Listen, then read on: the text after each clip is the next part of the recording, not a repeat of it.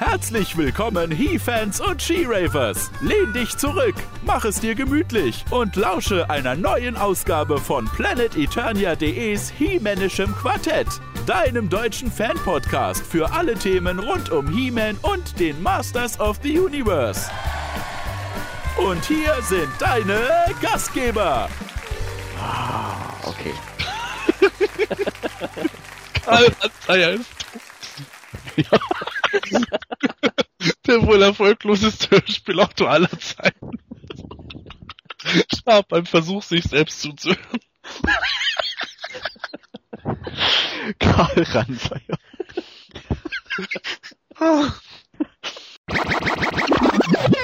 Ja, guten Morgen, guten Tag und guten Abend, lieber He-Fan, zu einer nagelneuen Ausgabe vom Hemanischen Quartett, deinem Podcast für alle Themen rund um He-Man und die Masters of the Universe. Mein Name ist Manuel Miesner und auf Planetonia kennt man mich unter dem Nickname Manuel. Mein Name ist Sebastian Vogel und auf Planet Eternia bin ich bekannt als Wiley. Ja, ich bin Toni Schuster und auf PE bekannt als galaktischer Wächter, äh, Surfer. Ja. Ja, im heutigen Quartett brechen wir im wahrsten Sinne des Wortes zu neuen Abenteuern auf und haben uns als Gast natürlich auch einen Experten zu diesem Thema eingeladen, um mit ihm ein wenig zu fachsimpeln. Toni, erzähl doch mal, wer ist denn heute bei uns?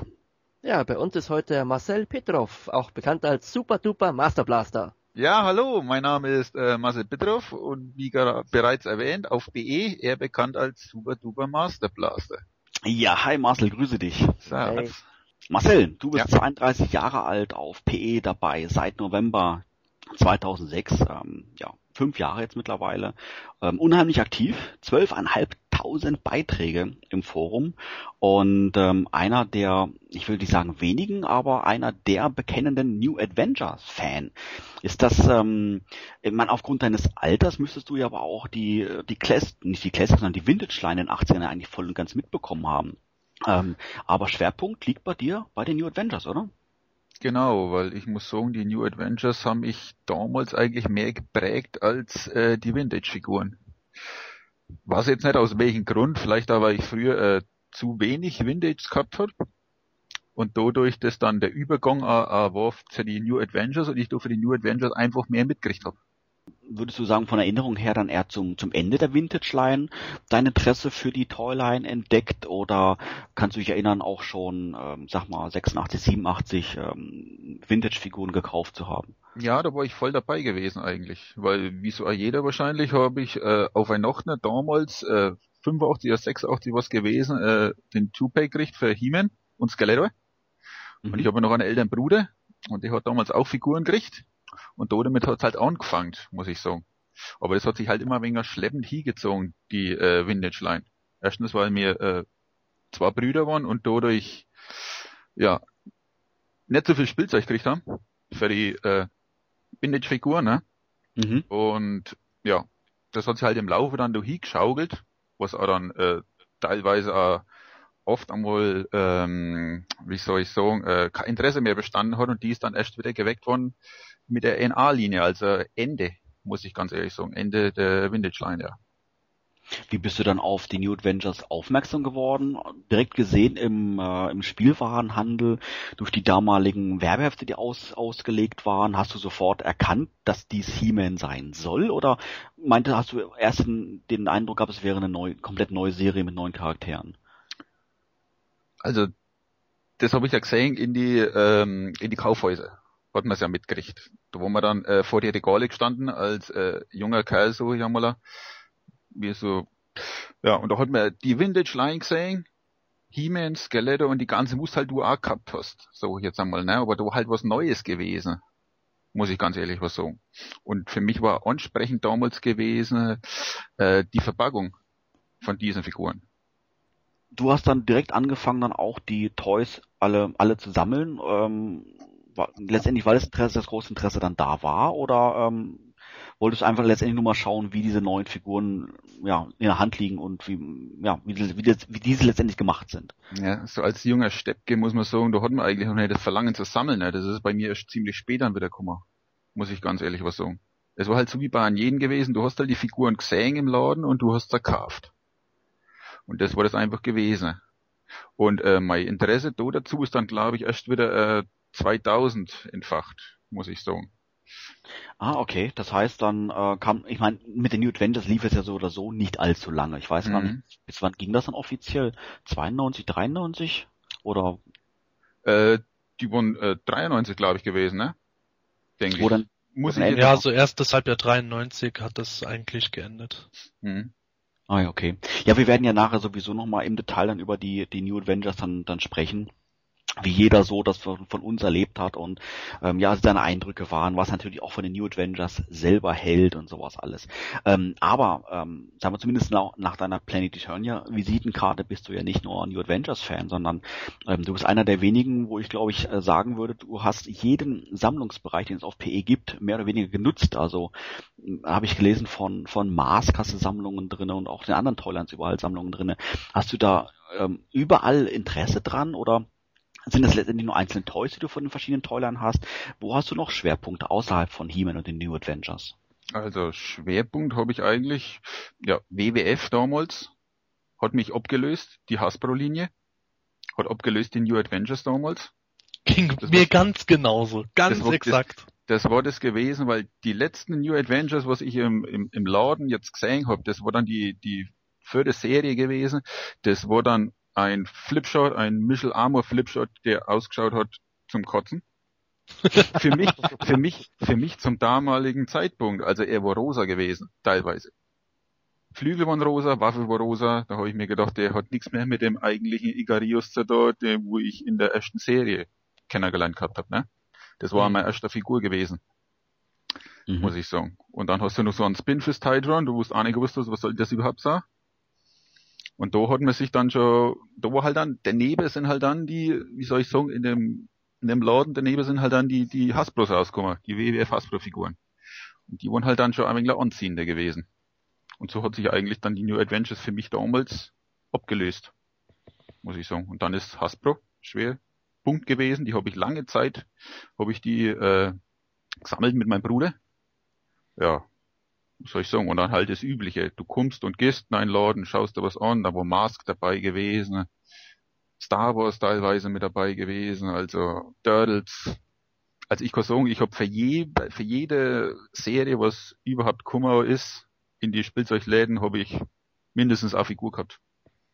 Muss ich sagen. Aber schwerwiegend irgendwie gesammelt, war eigentlich erst dann 2000 gewesen, wie es wieder angefangen hat. Bei mir. Sind das dann die Sachen, die du jetzt eingestellt hast, noch Überbleibsel aus deiner Kindheit oder sind das nachgekaufte Artikel? Also zum größten Teil sind es nachgekaufte. Die NA-Figuren habe ich alle behalten. Damals die Vintage-Figuren habe ich leider alle verkaufen lassen meiner Mutter auf dem Flohmarkt. Wie so oft? Wie so viele, oft, ja. wie ja. so jeder. Also da ist mir nicht viel übrig geblieben. Außer damals mein Many Faces. Das war glaube ich die einzige Figur, die wo mir übrig geblieben ist. Die hat einen gebrochenen Arm gehabt. Das will ich aber also keiner. Ja. Ja genau. Und sonst habe ich mir eigentlich alles dazu gekauft. Zum größten Teil, ja. Mask habe ich noch gehabt. Ja, aber wie schon gesagt, das war halt dann die, die Sammelleidenschaft und die hat halt überhand genommen. Muss ich sagen. Ja, sammeln- ähm, ja, sammeln tust du dann sicherlich ziemlich aktiv, aber das scheint dir meines Erachtens ja nicht zu reichen, denn du bist auch noch einer der aktivsten Custom-Bauer auf Planet Eternia. Ähm, ganze 176 Stück hast du eingestellt.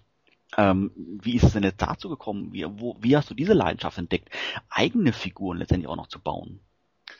Also die Leidenschaft ist eigentlich Kummer. Ich weiß jetzt, kennt an jeder wahrscheinlich Grom, den PE-User Grom.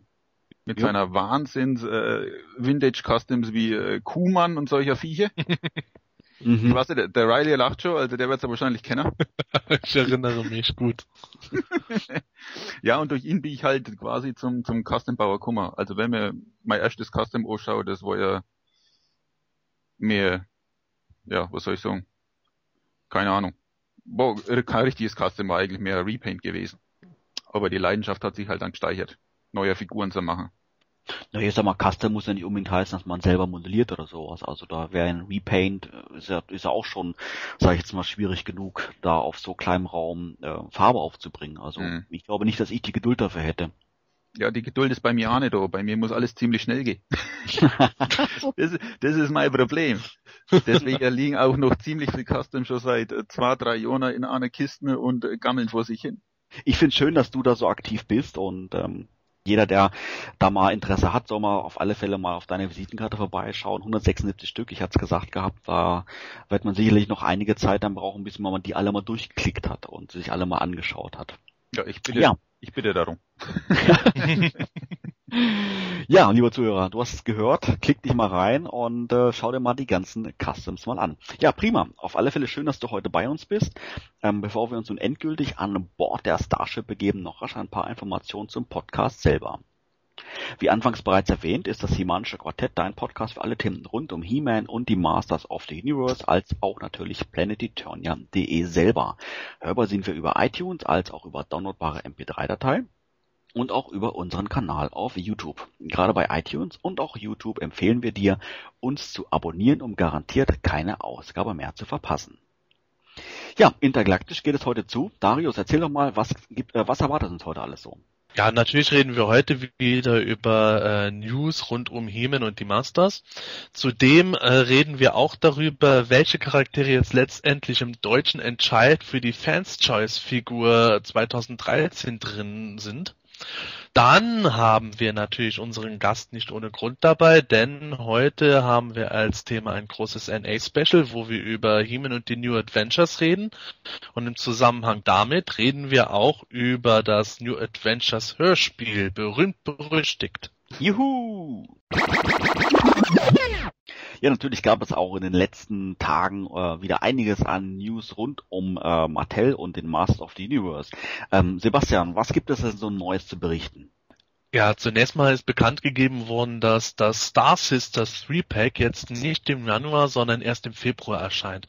Der Hintergrund ist einfach der, dass Mattel den Januar etwas entschlackt, weil schon im November und Dezember viel erscheint und im Januar sind ja auch die Zauberin und Fearless Photok bereits an der Reihe. Marcel, wie sieht's bei dir aus? Ähm, NA-Fan hatten wir schon angesprochen gehabt. Auch in, hast du auch Interesse an den äh, an den Classics-Figuren oder ähm, dort äh, nur speziell an den an den New Avengers-Figuren innerhalb der Classics-Reihe? Nee, also ich muss sagen, alles was für die, für die äh, Classics kommt, werde ich mal zulegen.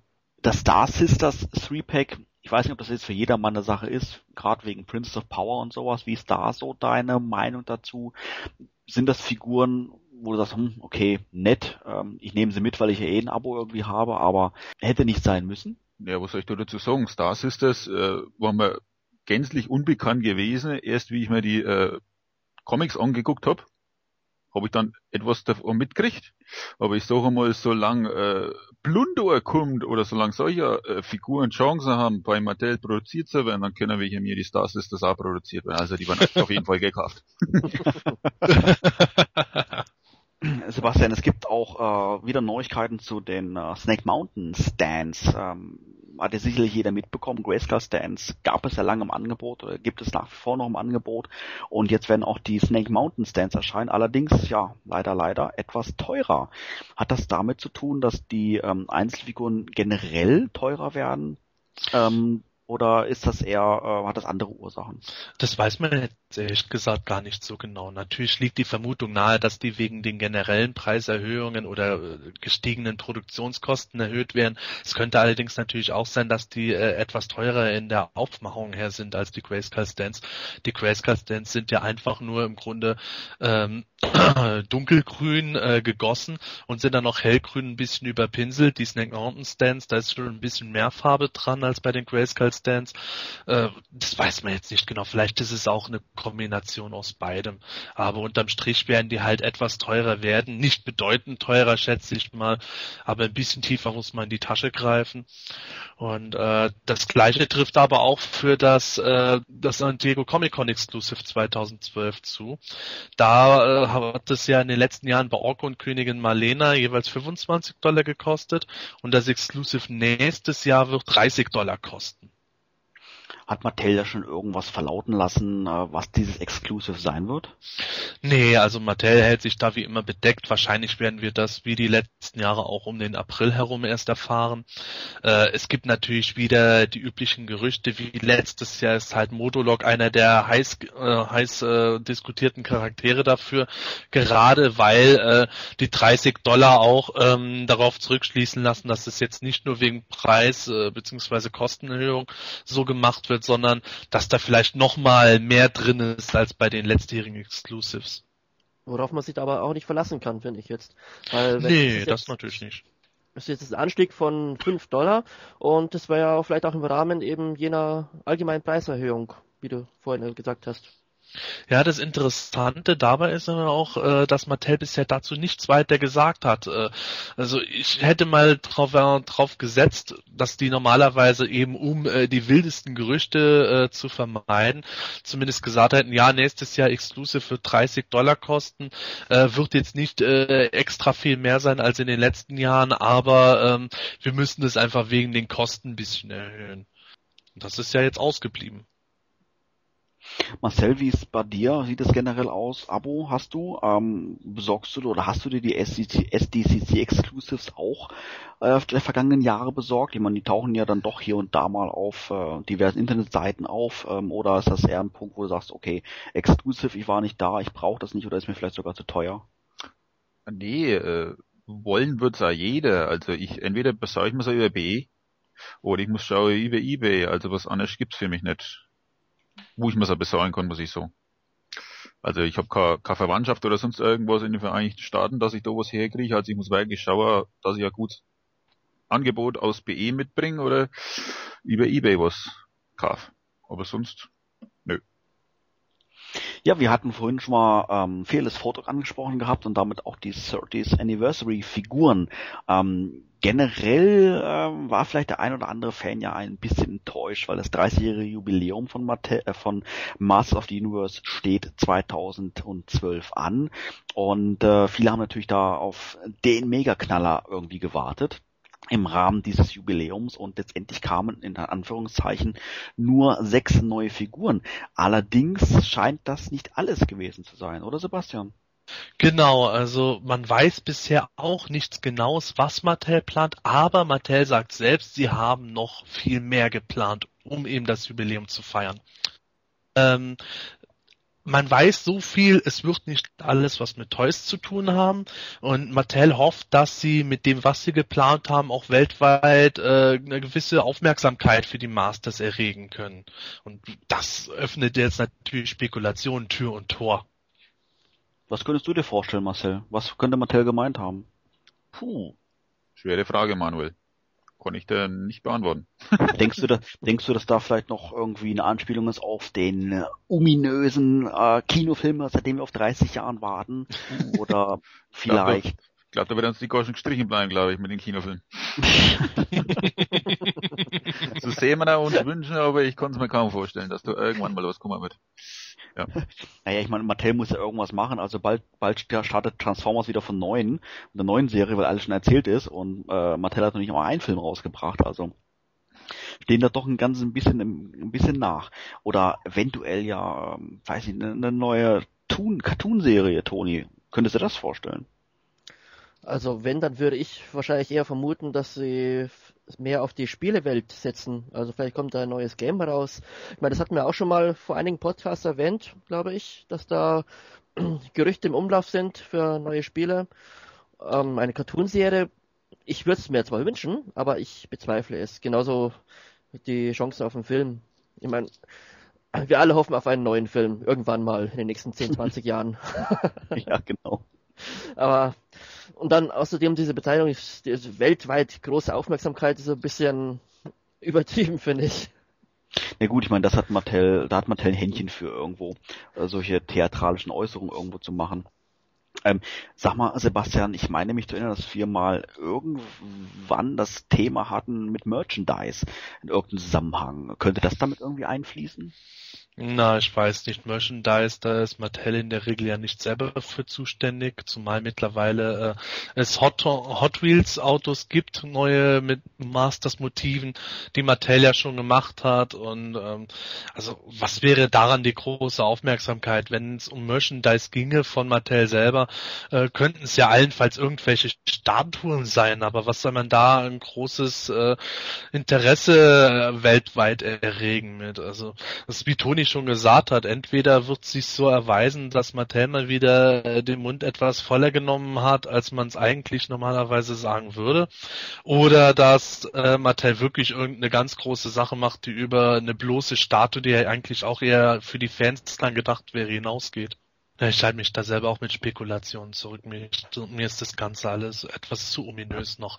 Könnte natürlich theoretisch sein, dass irgendwann äh, äh, nach ihrer jetzigen Planung her gedacht ist, dass im Frühjahr eventuell Sony und Mattel gemeinsam verkünden, dass ein Film in Planung ist.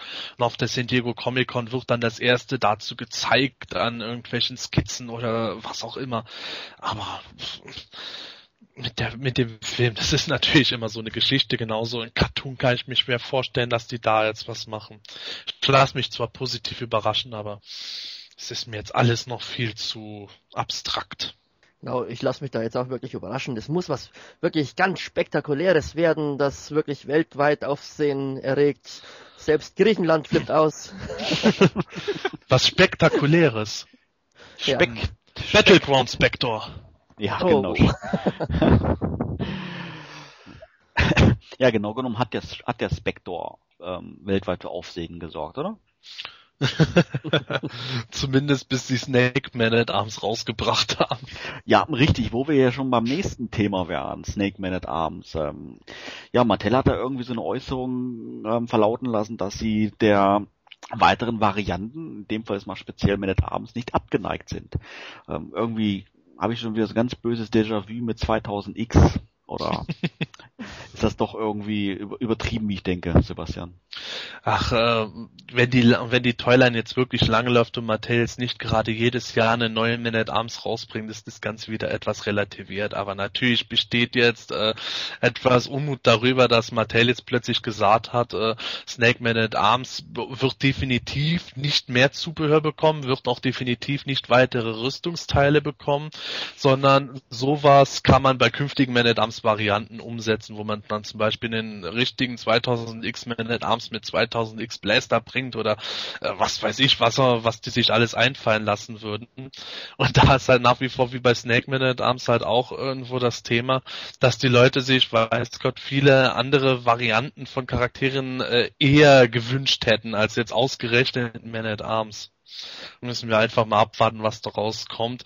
Ich persönlich denke, dass Mattel da auf gut Deutsch jetzt ähnlich wie bei Battleground Evelyn gesehen hat, dass bei den Leuten großer Unmut herrscht. Sie können es jetzt eigentlich auch nicht mehr richtig ändern und jetzt wird halt versucht, die Leute ein bisschen zu beruhigen nach dem Motto, ja, jetzt bleibt cool, euer Man at Arms, den ihr gerne wollt, den können wir immer noch bringen.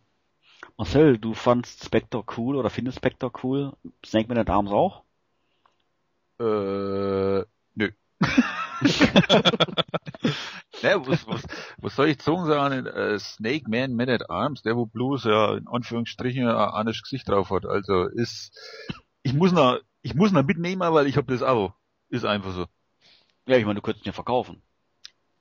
Ja, wird definitiv nicht passieren, weil ich gesagt habe, ich sammle alles für die Serie, was rauskommt. Also da ich mindestens einmal dann wahrscheinlich irgendwo in einem Karton verstauben, aber ich sag mal, Außerdem Das heißt- müssen wir mal abwarten. Ich wette, ich wette, dass da einige den Man at Arms verkaufen werden. Dann ist die Frage, ob man am Ende, um den loszuwerden, noch draufzahlen muss.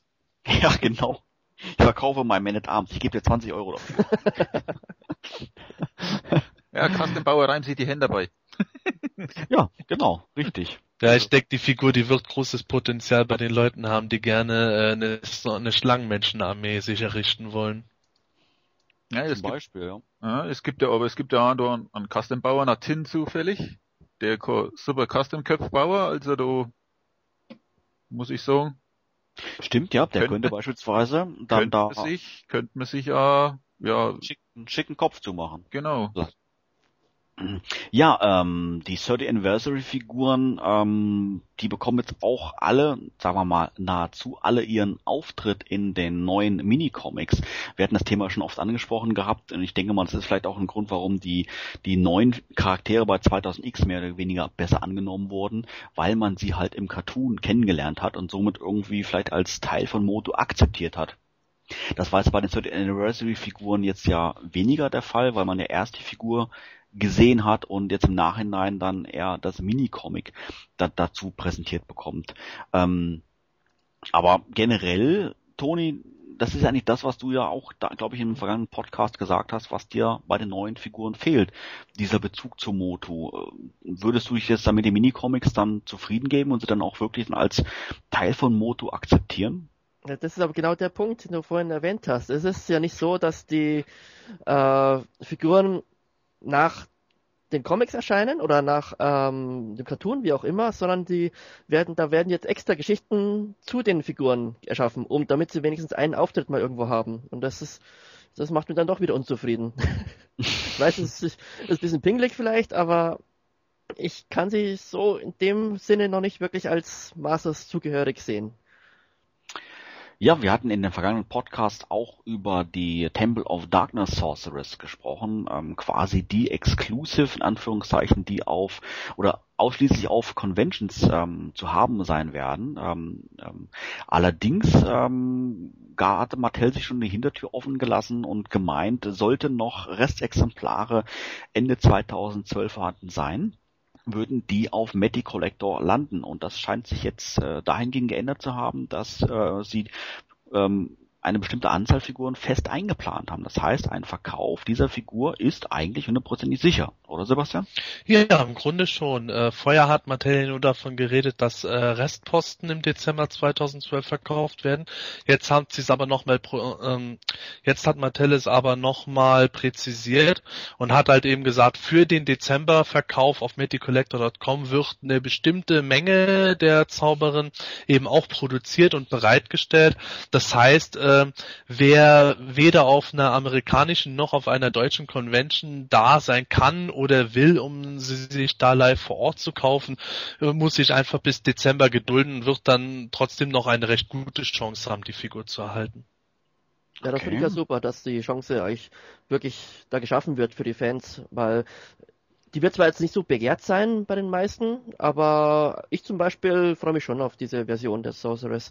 Und dann ist es doch viel bequemer, wenn man die über einen Online-Shop ordern kann, als äh, irgendwie teuer über Ebay oder eben sich extra nach äh, Amerika aufmachen zu müssen, um sie sich dort zu holen.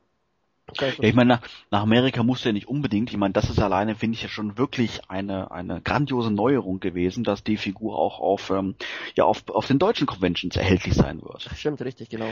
Und äh, was mir letztendlich ja wiederum irgendwie zeigt, dass, dass Mattel äh, sich ja, vielleicht nicht wirklich hundertprozentig nur auf dem amerikanischen Markt konzentriert, sondern vielleicht ein, zwei Prozent irgendwo doch den, ähm, den europäischen Fans, beziehungsweise, ich glaube, Sie haben es ja selber gesagt gehabt, den, ähm, dem deutschen Markt dann irgendwo Beachtung schenken, der ja neben den USA der, der größte Motomarkt letztendlich für Mattel ist. Und da, da finde ich es gut und da finde ich es auch gerecht, dass man ähm, durch solche Aktionen, dass halt solche Exclusives auch hier im eigenen Land verfügbar sind und natürlich auch, dass wir teilnehmen können an der Fans Choice Figure, wo wir ja auch noch gleich drüber sprechen werden.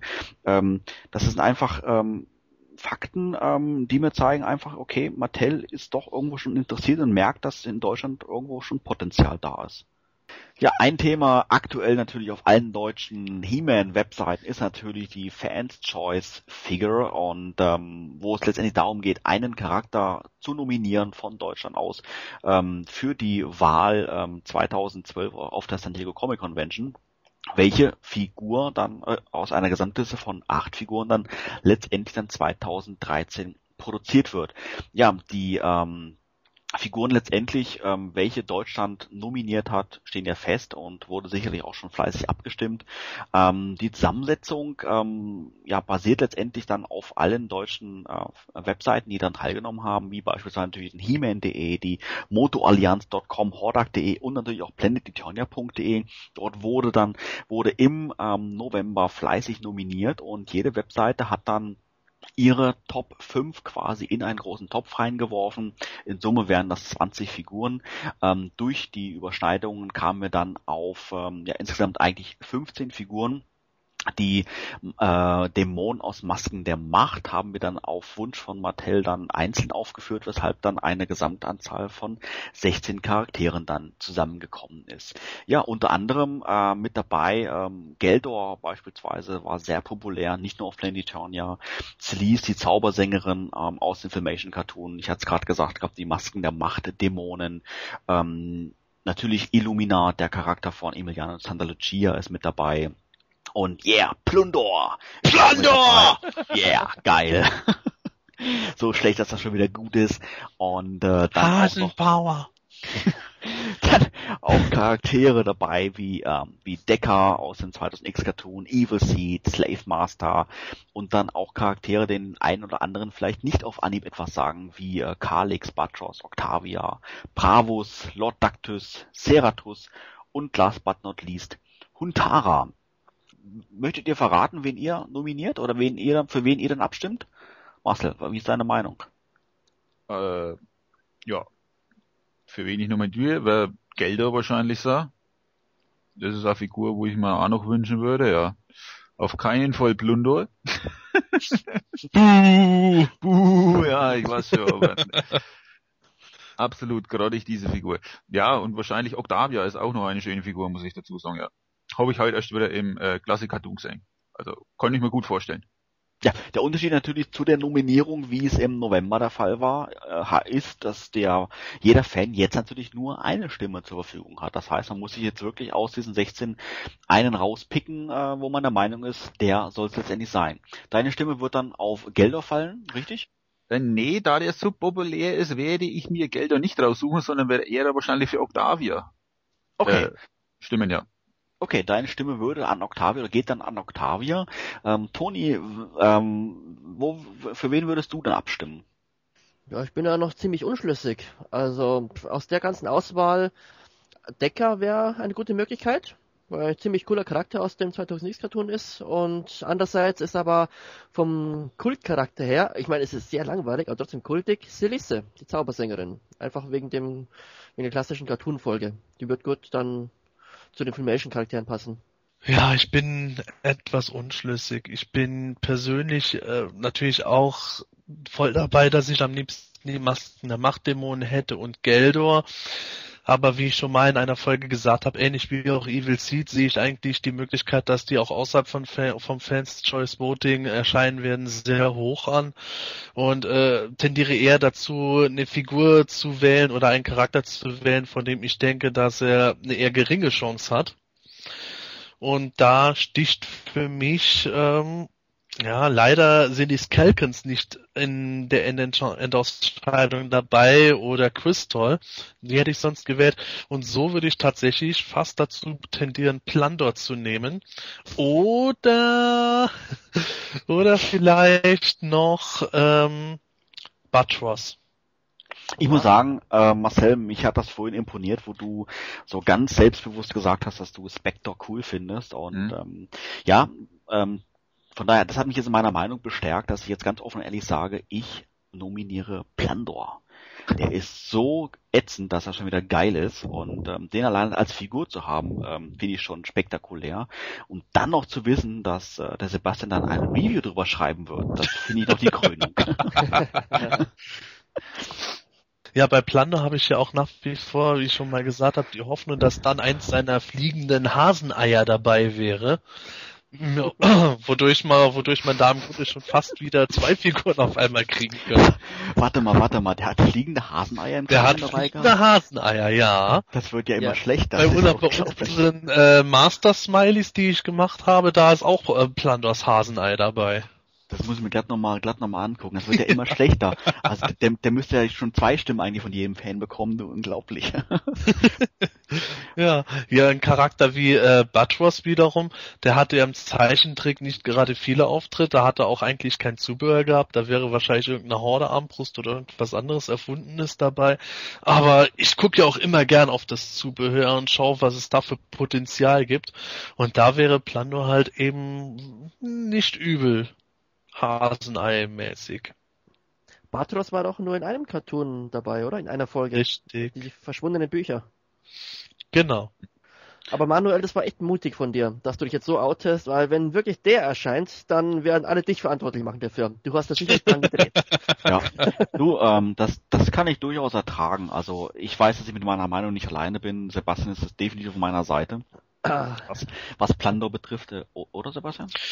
Ähm, also ich habe nichts dagegen. Ich muss auch sagen, äh, ich würde eigentlich fast alle Figuren aus der Liste gerne haben.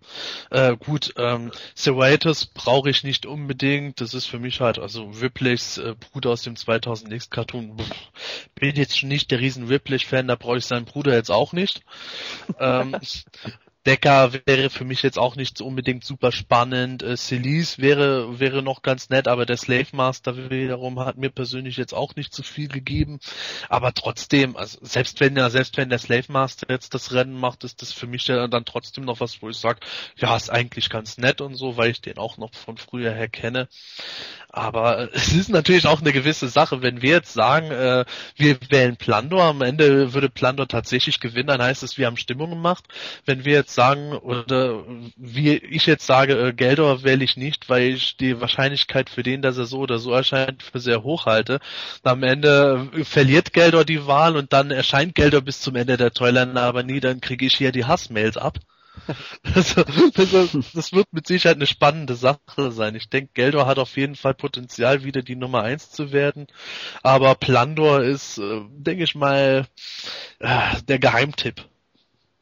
Ja, also ich, ich, ähm, ich will jetzt auch nicht sagen, dass, dass er mit allen anderen Charakteren unzufrieden wäre. Also jeder Charakter hat irgendwas, irgendwas für sich. Es gibt dort einfach ein ähm, Highlight, persönlich für mich, äh, wie beispielsweise halt Plandor oder äh, Illumina, fände ich auch klasse, muss ich ehrlich sagen. Auch die Masken der Macht, Dämonen fände ich klasse, genauso wie aber auch äh, Celisi Zaubersängerin oder Geldor wären auch ähm, klasse. Also wichtig ist natürlich, äh, lieber Zuhörer, ähm, wir wollen hier keine Meinung beeinflussen. Ähm, einfach, was war unsere persönliche Meinung, was wir jetzt wählen würden. Ähm, eventuell entscheiden wir uns doch nochmal um. Wer weiß das schon so, schon so genau. Ähm, auf alle Fälle, ähm, es, bleibt, es bleibt spannend abzuwarten, wie dann das Ergebnis dann wird und ähm, ja, welche Figur letztendlich für Deutschland zu, ähm, in, ähm, zu der, als Fan-Choice-Figur gewählt wird, das erfahren wir um den 10. Dezember, um plus minus ein paar Tage. Ja, ähm, abschließend ähm, bei den News, bevor wir jetzt uns den New Adventures widmen wollen, haben wir noch eine, ja, eine traurige Meldung zu verkünden. Und zwar ist vor äh, wenigen Tagen, genau gesagt am 3.11.2011, H.G. Francis verstorben. Ähm, quasi der Autor aller Moto-Hörspiele und natürlich auch vielen weiteren Hörspielen darüber hinaus. Und ähm, ja, ich glaube, er war auch ähm, aktiver Autor bei unter anderem bei den Perry Roden Romane. Und ich muss sagen, ähm, mich hat diese Nachricht doch wirklich überrascht, weil man ähm, ja im, Vor im, Vorfeld irgendwie nie irgendwas mitbekommen hat, dass da vielleicht eventuell gesundheitliche Probleme bestünden. Ähm, Weiß man eigentlich genau, ähm, woran er äh, gestorben ist, Sebastian? Also ich habe bis heute jetzt nichts Genaues gehört. Ich muss auch zugeben, ich habe jetzt nicht das äh, Internet einen ganzen Tag lang danach abgesucht. Vielleicht stand es ja wirklich auf irgendeiner Perry Roden Fanseite oder sowas. Würde mich natürlich jetzt persönlich auch interessieren, aber es wurde nur gesagt, dass er äh, nach Krankheit halt gestorben ist. Darunter kann man sich alles vorstellen. Also zumindest in meinem engeren und weiteren Bekannten Freundeskreis äh, wird, wird es häufig dann benutzt, wenn jemand äh, Krebsleiden oder sowas hat, äh, dass dann gesagt wird, nach langer Krankheit ist er verschieden. Aber das wäre jetzt natürlich eine reine Spekulation, aber es muss wohl schon irgendwas im Argen gelegen haben, geraume Zeit. Ja, er wird auf alle Fälle äh, im Hörspielbereich, natürlich auch in dem Roden Bereich eine große Lücke hinterlassen und ich denke, ich spreche für alle Fans, wenn ich sage, dass wir im Gedanken mit seiner Familie sind. Absolut. Also gerade heute, wo wir, wo wir wieder ein Hörspiel besprechen, äh, fühle fühl ich mich auch wieder daran erinnert, wie stark der Mann eigentlich meine Kindheit geprägt hat durch äh, die Hörspiele. Es geht ja auch nicht nur um Masters of the Universe. Die drei Fragezeichen, die ganzen Bücher hat er ja für die Hörspiele adaptiert. TKKG hat er verfasst, oh, verfasst. Die ersten Antenna-Folgen kamen von denen. Also insgesamt hat er ja wirklich so viele Hörspiele gemacht und dann auch goldene Schallplatten damit verdient. Da muss man nicht einmal seine ganzen Romane, von denen er auch so viele produziert hat, kennen, um zumindest als Kind der 80er eigentlich mit seinen Sachen aufgewachsen zu sein. Das ist Wahnsinn, was der Mann rausgehauen hat, was da auch an Qualität rausgehauen wurde, was ja wirklich toll war und nicht der letzte Schund. Und es tut mir wirklich in der Seele weh, dass der Mann gestorben ist. Wahnsinn. Ja, du bist aber auch nicht der Einzige. Da bin ich mir ziemlich sicher. Ich meine, bei mir ist es ja auch so, dass eben die Masterschaftsspiele haben mein Fansein geprägt. Ich meine, es war einfach präsenter als sämtliche Comics oder Cartoon-Folgen. Die Hörspieler waren für mich das Masters-Universum, das bis heute einfach bei mir Bestand hat. Ähm, ja, wir sagen zwar hier beim Podcast hauptsächlich, dass wir über He-Man und die Masters of the Universe sprechen, aber beziehen dabei selbstverständlich auch Toylines wie äh, She-Ra und eben auch He-Man und die New Adventures mit ein. Gerade NA scheint doch immer wieder für ähm, Diskussionsstoff unter den Fans zu sorgen. Die einen lieben sie, die anderen nicht. Ähm, sprechen wir doch mal allgemein über die, äh, die neuen Abenteuer von He-Man. Wie ist da euer Standpunkt? Wie seht ihr die Line? Ähm, was ist euch besonders in Erinnerung geblieben? Welche Erfahrungen habt ihr mit dem äh, Thema so in unserer Fangemeinde gemacht. Was fällt euch da als erstes ein? Marcel? Also auf BE habe ich eigentlich geteilte Meinungen mitgekriegt, muss ich ganz ehrlich was sagen. Also auf einer Seite die Über-Vintage-Sammler und auf der Seite, anderen Seite äh, eine Handvoll so hier mal NA-Sammler, die wo dazu stehen. Also ich habe es ähm, ich kann mich erinnern, in vergangenen ähm, Jahren, ich sag mal Anfang 2000, so mitbekommen, dass New Adventures teilweise sogar auf ähm, den ein oder anderen Fanseiten, ähm, ja, ich würde mal sagen, verbannt wurden ähm, und in den Teppich gekehrt wurden. Ähm, Finde ich, ist ähm, ist nicht richtig. New Adventures gehört zu dem ganzen ganzen Thema Master of the Universe, ganzen Thema He-Man mit dazu, unabhängig davon mal davon, ob man sie mag oder nicht. Ähm, von daher Sie haben meiner Meinung nach ihre, ihre, ihre Daseinsberechtigung. Warum es allerdings wirklich so arg zwiegespalten ist, ähm, ja, ist, ähm, ja, ist interessant. Also, ich denke mal, jeder hat seinen, seinen Grund dafür. Ähm, eben weil halt die geliebte Vintage-Line vielleicht beendet wurde und dann die völlig äh, neu gestalteten NA-Figuren dann den Platz eingeräumt haben. Ähm, ja, aber du hast recht, Marcel. Das ist irgendwie generell geteilt in, in, in der Fangemeinde. Oder hast du den, hast du einen anderen Eindruck, Sebastian? Nein, ich gebe da Marcel eigentlich recht, wobei ich sagen muss, dass äh, die New Adventures mittlerweile sehr lauffähig geworden sind. Auch schon bevor die Moto Classic Toys gekommen sind, hat sich da schon eine etwas breitere Front von den Leuten äh, breit gemacht, die halt gesagt haben, ja, ich stehe dazu, ich finde das toll oder äh, ich war eigentlich Vintage-Sammler, aber dann habe ich mir die mal angeschaut und waren unabhängig von äh, Ähnlichkeit zum Moto beziehungsweise keine Ähnlichkeit schon tolle Sachen dabei. Aber ja, das ist natürlich halt eben ein extrem harter Bruch gewesen mit den New Adventures. Und äh, man merkt das bis heute nachhallen, dass die Leute einfach den Start der New Adventures mit dem Ende von Moto assoziieren und das halt äh, so wahrgenommen haben, als hätte Mattel damals bei den Masters of the Universe gesagt, ja, läuft ganz gut, aber jetzt haben wir einfach Bock mal was mal was ganz anderes zu machen. Jetzt machen wir das platt und bringen den neuen Kram raus. Und äh, das ist ja nicht so der Fall gewesen. Hier in Deutschland hatten wir halt das äh, Glück oder eben das Pech gehabt, dass alles nahezu fließend auch durch die Harper Comics stattgefunden hat im Übergang. Aber in den USA sind die Motofiguren ja ähm, dadurch eingestellt worden, dass die sich einfach nicht mehr gut genug verkauft haben. Die Umsatzzahlen sind ja innerhalb von einem Jahr damals ziemlich eingebrochen. Sie wollten dann die Powers of Grace Toyline rausbringen als direkte Fortführung davon, haben das aber doch sein lassen und haben dann verzweifelt überlegt, was können wir denn vielleicht doch noch mit He-Man machen, weil der Name ja immer noch bekannt ist, haben dann unter anderem sich eine Art Militär-Toyline mal überlegt gehabt oder so äh, nach dem Motto von Big Jim oder sowas, He-Man äh, kann äh, vom äh, Bauarbeiter bis zur Krankenschwester eigentlich jedes Outfit und jede Rolle wahrnehmen, bis sie dann halt eben auf dieses Science-Fiction-Zeug gekommen sind. Und äh, ich selber bin ja absolut bekennender New Adventures Fan. Ich finde das toll, was damit gemacht wurde. Aber äh, es ist natürlich klar, wer Motu äh, absolut toll findet und äh, jetzt auch äh, nicht unbedingt auf andere Toylands steht, der wird, der wird dann natürlich sehen, He-Man äh, hat deutlich abgespeckt, Skeletor ist irgendwie auch nur noch ein halbes Hemd, alles im Weltraum, kein Sword and Sorcery im Grunde mehr da, äh, alle anderen sind weg, nicht einmal mehr Eternia ist irgendwo unterwegs, nur noch das olle Raumschiff, das den gleichen Namen hat. Das ist einfach ein wirklich extrem starker Bruch, wo eigentlich verständlich ist, dass so viel ähm, ja über Jahre hinweg auch Feindschaft dem entgegengeschlagen ist. Aber es ist eben deswegen gut, dass in den letzten Jahren die Akzeptanz doch stark gewachsen ist. Aber man muss auch dazu sagen, dass die Vintage ausgelutscht wurden eigentlich, ne?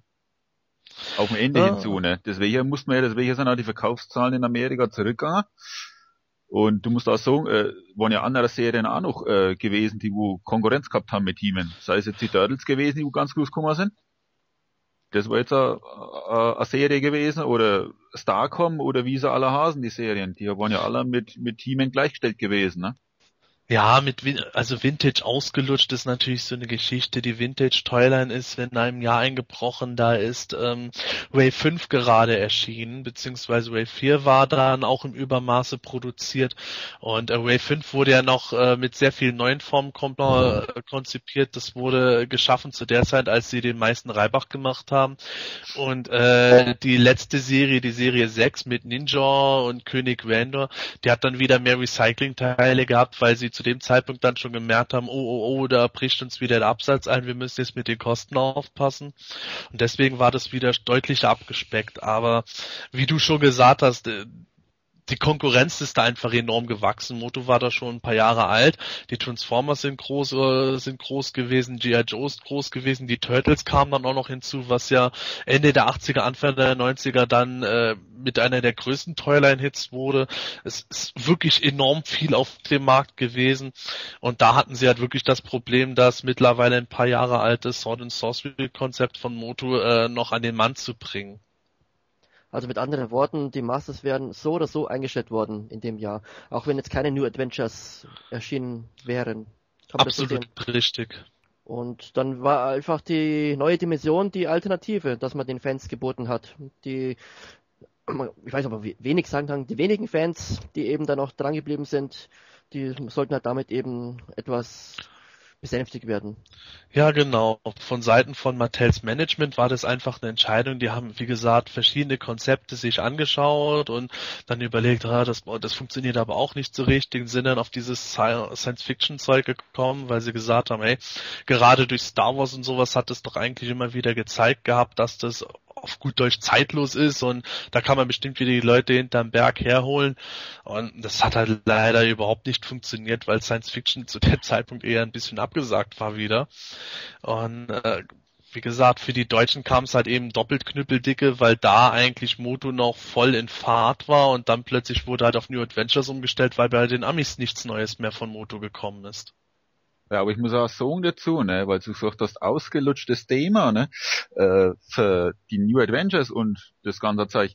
Äh, Mattel hat ja vor, bevor das äh, die New Adventures äh, in, in Augenschein genommen worden sind, andere Serien gehabt, wie Captain Powers oder oder oder die, wo er total gradig war, oder oder ähm, ihre Carlton Braystar, Marshall Braystar jetzt zum Beispiel, ne? Mhm. Da sind sie auf einem anderen äh, Gleis gefahren, ne? Und da haben sie auch gesehen, dass es ja nicht das Wahre ist, ne? Ja, ich denke, mal, ich denke mal, da sind die New Adventures schon äh, bedeutend besser gelaufen als Braystar. Und du musst ja, sagen, genau. Ja das sind, das sind eben immer diese verschiedenen Abstufungen. Bravestar war ja eigentlich das Kind von Filmation und da hat Mattel dann so die Toys gemacht. Ist nicht gut angekommen, wie du schon gesagt hast, die New Adventures. Da hat Mattel dann wieder selber was sich überlegt und hat damit Sicherheit auch ein bisschen einen anderen Antrieb davon gehabt, weil die eben die Cash Cow Motu äh, fortführen wollten auf diese Weise. Und ähm, ja, so gesehen, was was viele Fans eigentlich als großen Flop bezeichnen, was natürlich auch nicht der Riesenerfolg war, ist aber trotzdem immerhin noch ganze vier Serien lang gelaufen. Und das ist auch respektabel für die damalige Zeit. Und du musst sagen, ohne Recycling. Es wurde kein, nee, ihr lacht alle, es ist äh, kein einziges Teil recycelt worden. Wenn man sich die Figuren, ja, genau. wenn man sich genau. die Figuren genau anguckt, aber wirklich genau. Und ich weiß es ja, weil ich tue ja Customs A-Bauer. und ich habe NA-Figuren auch schon auseinandergenommen und die Gliedmaßen verglichen. und ich muss sagen, da war kein Teil recycelt gewesen. Keine. Nicht einmal Oberschenkel. Überhaupt nichts. Keine, keine Stiefel, gar nichts. Also du Was findest, mich eigentlich aber auch immer gewundert hat. Ja, du findest in der Serie äh, kein einziges Recycle-Teil, ja. Ja, aber da, das treibt ja natürlich auch die Kosten mit hoch. Da ist auch, äh, da auch meine Überlegung, äh, wie die Toyline sich gemacht hätte, wenn ein bisschen mehr recycelt worden wäre. Ich meine, gerade sowas wie die Oberschenkel hätten sich ja eigentlich angeboten gehabt. Aber gut, das ist jetzt natürlich reine Spekulation. Ja.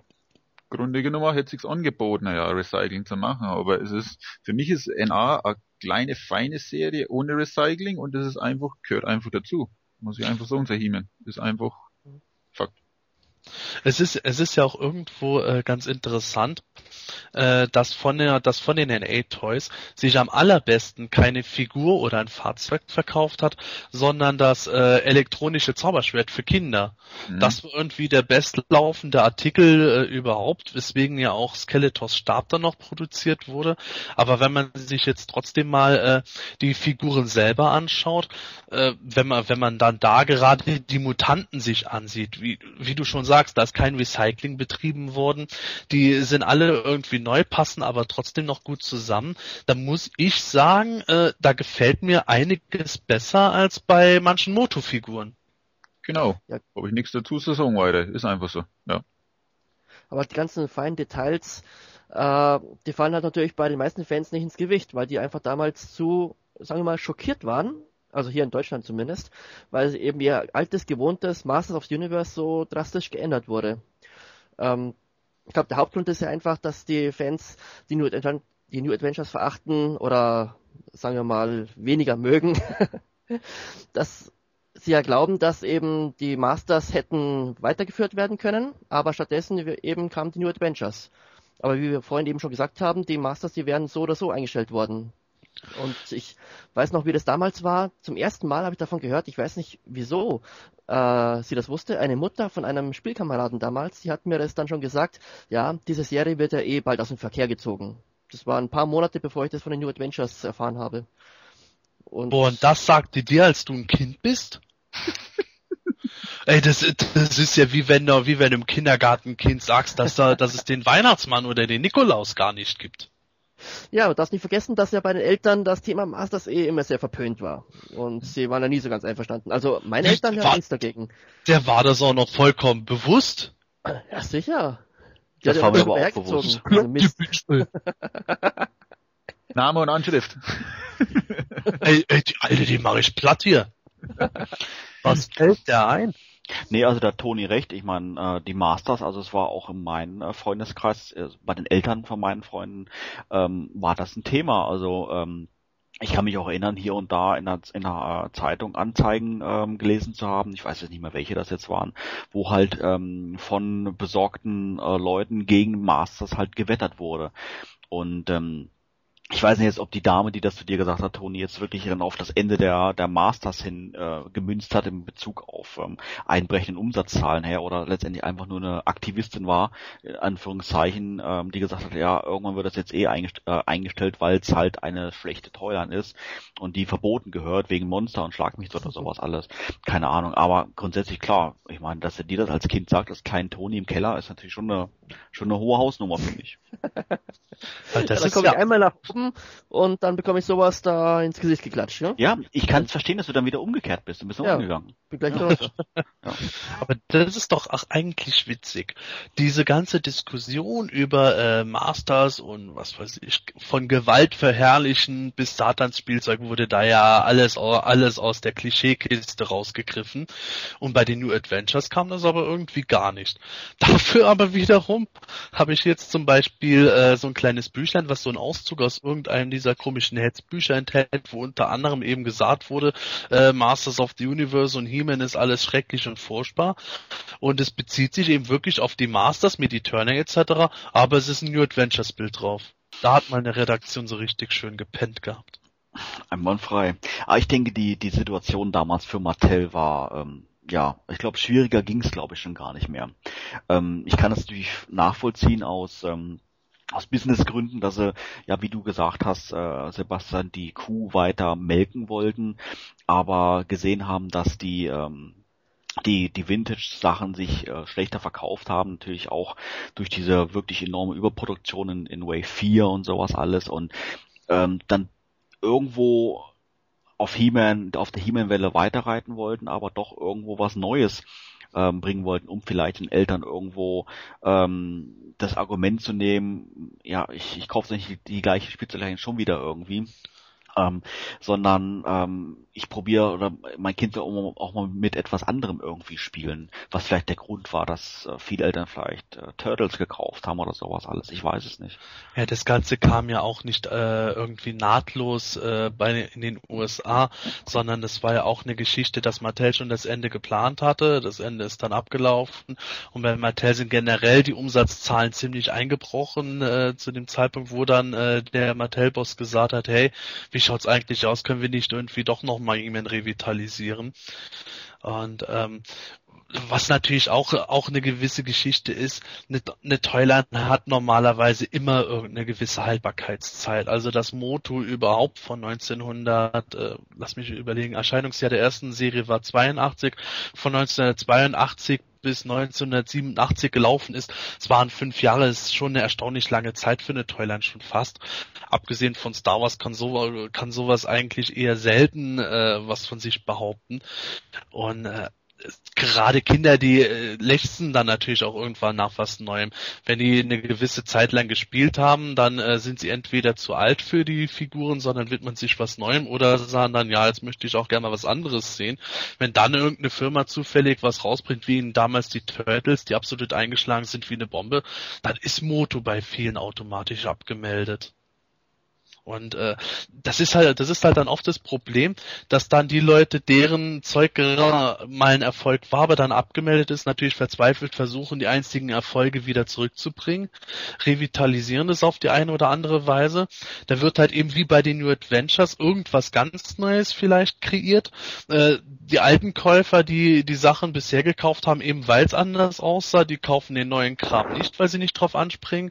Und die anderen fahren vielleicht auch nicht auf den neuen Zug Bezug auf, weil sie sich an irgendwie Hiemen den alten Knacker erinnert haben oder es einfach nicht gut genug aussah oder nicht cool genug war gegenüber die Turtles-Konkurrenz. Und schon hast du einen automatischen äh, Misserfolg, noch bevor deine Toyline richtig gestartet ist den Turtle-Hype habe ich eh nie ganz verstanden. Damals auch schon nicht. Also ich habe mir die Serie gerne mal ab und zu angeschaut, aber mit den Figuren konnte ich rein gar nichts anfangen. Und als dann die anderen auf einmal alle mit Turtles spielen wollten, habe ich dann ja, ganz alleine weiter im Keller mit dem Masters gespielt.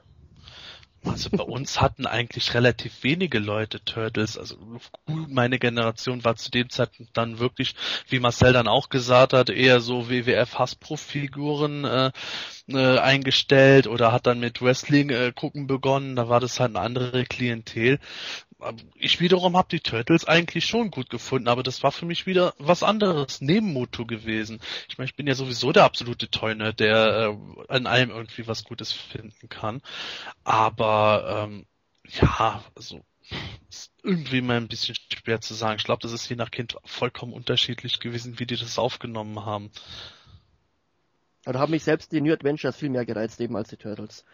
War allein vom Thema her, von den Geschichten und vom Spacigen her konnten die Turtles da überhaupt nicht mithalten.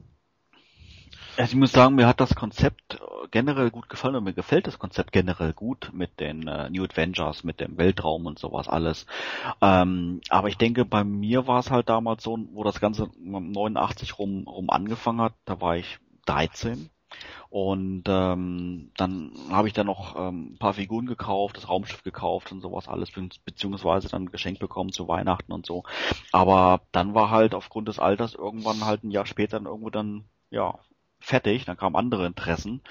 Und ähm, von daher habe ich auch mit, äh, ich glaube, Wave 3 und 4 gar nicht mehr mitbekommen irgendwie und erst als Erwachsener da äh, davon dann, dann erfahren. Toni, wie, was war dein erstes Schlüsselerlebnis, wo du sagst, oder wo du die, die New Adventures eigentlich bewusst wahrgenommen hast? Das weiß ich noch ganz genau. Das war nämlich, als ich die letzte Masters of the Universe Harper Comic Ausgabe gekauft habe. Ich, das war 1989. Da habe ich äh, die Ausgabe gekauft und ich weiß noch, da war ich mit meinem Opa und dem Hund Gassi gegangen und äh, beim Kiosk habe ich mir die Ausgabe geholt und ich wollte eigentlich warten, bis ich das äh, Heft zu Hause habe, um in Ruhe zu lesen. Aber dann habe ich aus Versehen das Heft umgedreht und da war schon diese riesen Werbeanzeige. Die, der Himmel-Schriftzug und Aufbruch zu den Sternen oder neuen Dimensionen und so weiter. Und das hat mich erstmal schockiert. Da dachte ich, was das denn ist. Und dann habe ich doch schon mal so mich gespoilert sozusagen. Und da war eben die Ankündigung, dass Heeman aufbricht in die Zukunft und seine Freunde zurücklässt und so weiter. Und zu dem Zeitpunkt dachte ich mir noch, ja, cool, äh, das ist bestimmt erstmal nur eine super Geschichte. Da habe ich es nur nicht ganz realisiert, dass es auf Dauer ist. Ich dachte eben, das wäre nur eben für diese nächste Folge, fürs nächste Heft. Und naja, die Überraschung kam dann eben mit der nächsten Ausgabe, als es klar wurde, dass He-Man wirklich Eternia verlässt und alles zurücklässt. Aber das ist ja auch gerade der Witz daran, wenn du das nur über die Harper Comics kennengelernt hast. Da hätte es dir wirklich vorkommen können, als wäre das jetzt einfach nur äh, Mittel gewesen, um neue Moto-Toys anzupreisen, weil Team in einem neuen Outfit kommt und ansonsten aber äh, spielt das Ganze dann auch noch weiterhin parallel mit auf Eternia, weil ja der Zeichenstil gleich geblieben ist. Das war für mich auch ein großer Schlagpunkt, warum ich die New Adventures sofort akzeptiert habe, weil das halt in den, in den Harper Comics, die neben den Hörspielen für mich da das wichtigste Medium zu dem Zeitpunkt waren, einfach so übergangsweise fließend gelaufen ist, wo man gesagt hat, da, da guckt der, da sieht der Heeman jetzt nicht schmächtiger aus, sondern der hat genau die gleichen Muckis wie vorher, hat jetzt nur eine andere Frisur und blaue Hosen an.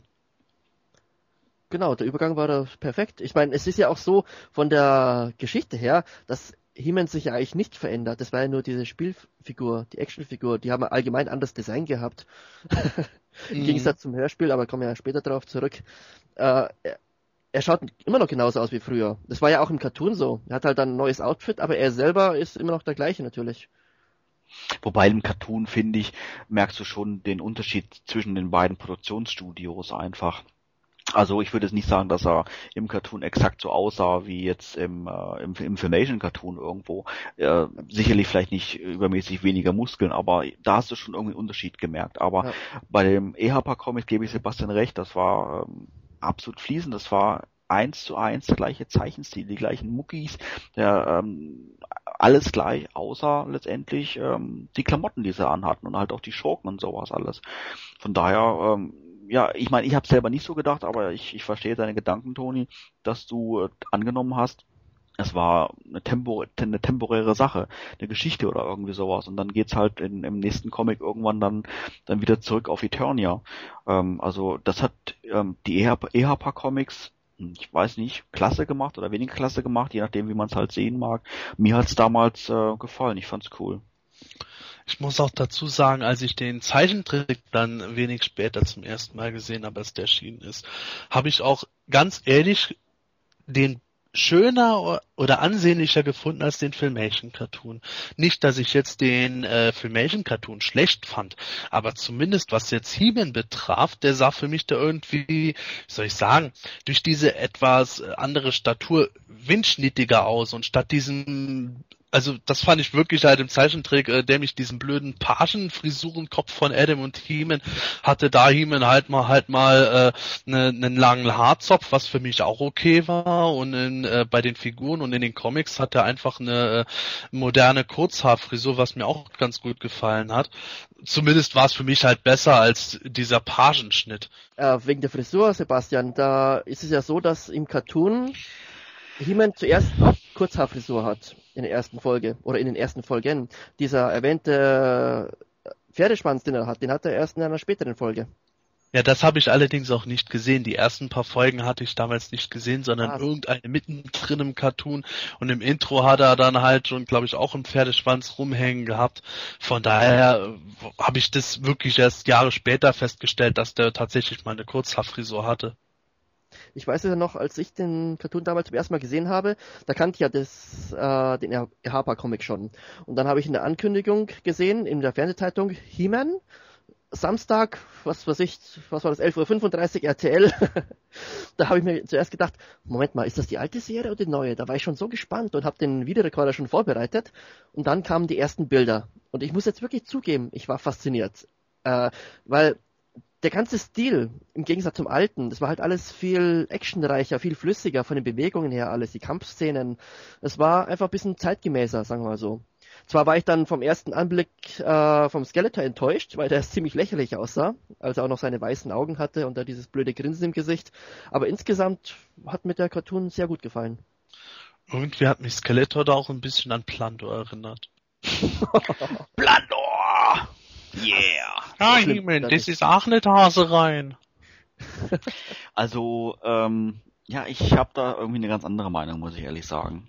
Also, der Filmation Cartoon ist der Filmation Cartoon und ähm, das ist das, was ähm, ja wie letztendlich He-Man und Master of the Universe einfach sind. Also wie die Europa-Hörspiele. Das sind einfach das, was ähm, was Moto-Feeling transportiert irgendwo. Und äh, für mich und ähm, ich muss sagen, ich habe jetzt die äh, die ersten Shows von dem Jetlag Cartoon ich kann mich nicht erinnern, dass ich die jetzt wirklich ähm, in Anführungszeichen live mal angeschaut habe im, im Fernsehen. Also ich denke, das waren später irgendwelche Wiederholungen, aber ich erinnere mich, dass ich nicht begeistert war von dem Cartoon. Und ähm, ja, Filmation letztendlich für mich der Cartoon schlechthin war und der, der neue. Ich kann dir nicht genau sagen, was mich jetzt gestört hat. Also im Nachhinein als Erwachsener muss ich sagen, He-Man finde ich klasse, so wie er dargestellt äh, wurde im Cartoon, aber ähm, ich erinnere mich du hast es gerade gesagt, Tony Skeletor, ziemlich dämlich irgendwie und ähm, auch von der von der Darstellung her irgendwie nicht das so, wie ich wie ich es mir äh, hätte, hätte vorgestellt irgendwo. Und ähm, ich kann mich jetzt auch an den anderen Evils irgendwie jetzt nicht unbedingt positiv erinnern. Ich weiß es nicht mehr so genau. Also ich habe einen Cartoon auch nicht wirklich oft gesehen und ich äh, würde es auch behaupten, ich habe nicht alle Folgen gesehen von dem von dem Cartoon, aber ich weiß oder ich meine mich zu erinnern, dass ich als als Kind nicht nicht begeistert war. Also mir hat der Filmation Cartoon da besser gefallen. Obwohl, äh, ich hatte es ja glaube ich noch nicht erwähnt gehabt heute im Podcast, New Adventures finde ich generell klasse, aber der Cartoon, ja, ich weiß nicht, also ist nicht auf Position 1 bei mir. Marcel, wie geht's dir dabei? Hast du den Cartoon damals gesehen? Nee, also Cartoon habe ich keinerlei Möglichkeiten gehabt zu sehen. Also der ist ja, wie schon der Toni gesagt hat, auf RDL gelaufen und das haben wir damals nicht empfangen. Und bei mir war es einfach nur so gewesen, dass ich äh, die NAs nur durch quasi durch die Geschäfte kennengelernt habe. Und den also Cartoon auch gar nicht ziemlich, durch die Comics. Nee, und äh, Comics ja. ja, die Ever Comics schon, aber durch äh, den Cartoon äh, für Filmation oder besser gesagt äh, den NA-Cartoon, der urgelaufen ist, äh, habe ich rein gar nichts mitgerichtet. Erst später dann, mhm. wie ich mhm. dann empfangen habe. RL.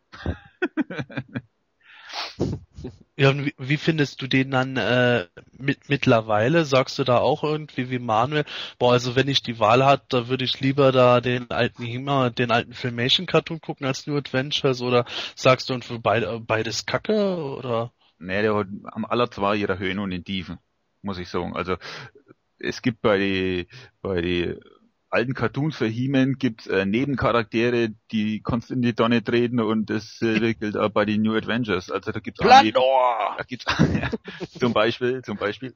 Und da gibt's halt auch Nebencharaktere bei den NSAs, die kannst da auch in die Donne treten. Also das ist, nehmen wir sich aller zwar nicht viel. Obwohl die Aufmachung, muss ich sagen, für, für, für die New Adventures äh, generell besser war. Ja, Der wie Cartoon gesagt, das, das Intro alleine schon. Das ist einfach so genau. actionreich. Und in der ersten Folge schon, als He-Man zum Beispiel sich dem Shuttlepod entgegenstellt. In der zweiten Folge war es ja, ich glaube, das hieß äh, das Sternenschiff und die Kristalle. Da gab es die Szene, in der Kalamar oder Slushet ähm, auf Primus landet oder erstmal ähm, über Primus fliegt mit dem Shuttlepod und das Feuer öffnet auf die beiden Nebencharaktere Trissy und Cass hieß der Junge, glaube ich. Und He-Man springt heran und wehrt die Laserstrahlen mit dem Zauberschwert ab. Und allein diese Szene, die war damals so beeindruckend, faszinierend, weil die halt so actionreich war. Das hatte man aus dem Classic-Cartoon nicht gekannt. Das, solche Szenen war es einfach, die den New Adventure Cartoon aufgewertet haben. Wobei man da natürlich auch äh, eingestehen muss, dass der Cartoon ja auch äh, etliche Jahre später als der Filmation Cartoon gemacht wurde, wo da natürlich auch äh, die Produktionsstandards andere waren. Also das, äh, das heißt ja jetzt nicht, dass ähm, der Filmation Cartoon generell schlechter war, sondern ich denke mal, dass äh, da einfach man gemerkt hat, dass der Filmation Cartoon schon ein paar Jahre auf dem Buckel hat und der New Adventures Cartoon gerade neu gemacht wurde nach damals moderneren Standards oder neueren Standards, wodurch das Ganze auch wieder etwas äh, anders und dynamischer gewirkt hat oder auch das Szenen, das Szenen oder äh, Positionenrecycling äh, entweder nicht so stark war oder nicht so aufgefallen ist. Äh, nur damit die Leute das jetzt nicht falsch verstehen, wir auf gut Deutsch Äpfel und Birnen hier miteinander vergleichen würden. Ich habe da noch eine nette Anekdote, ähm, ja, passend zum Thema New Adventures und der Vintage Line.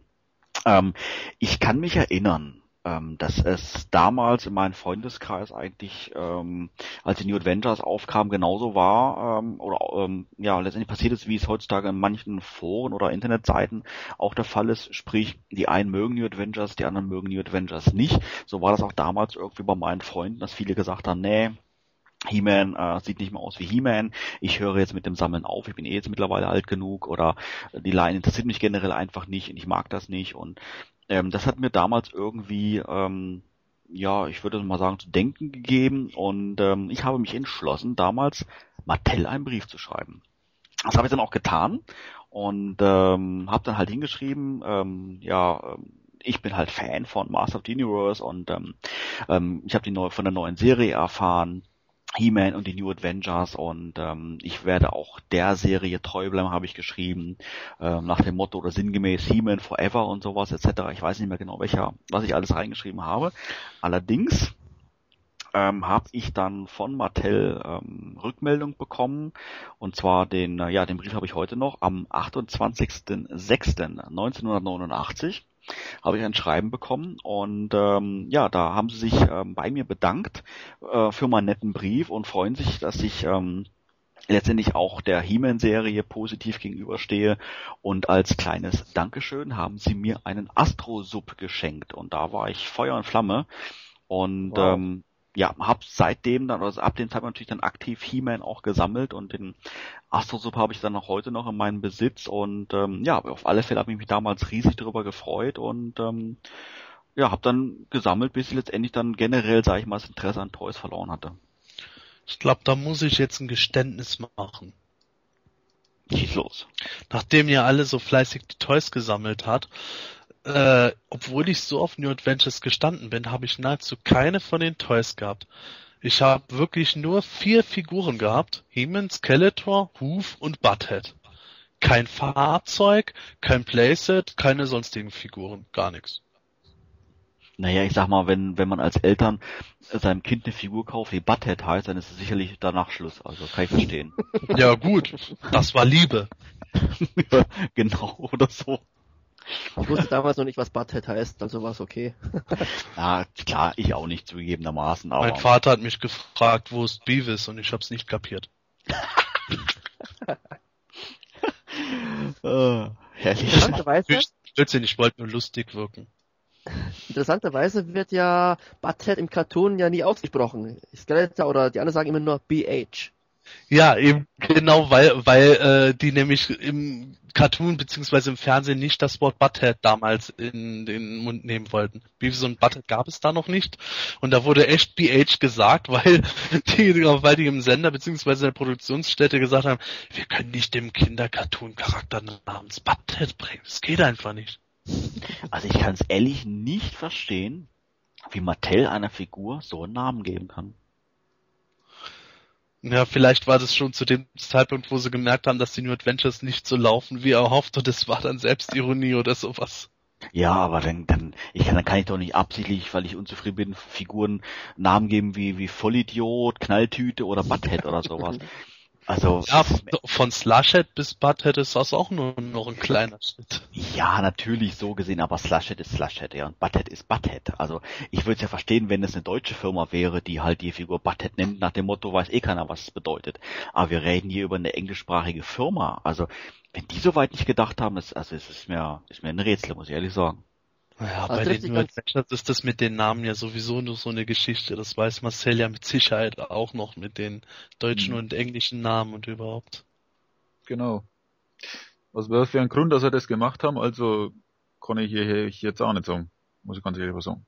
Aber ich muss sagen, äh, die, die europäischen Namen für die einzelnen Figuren äh, haben mir im Grunde besser gefallen als die amerikanischen.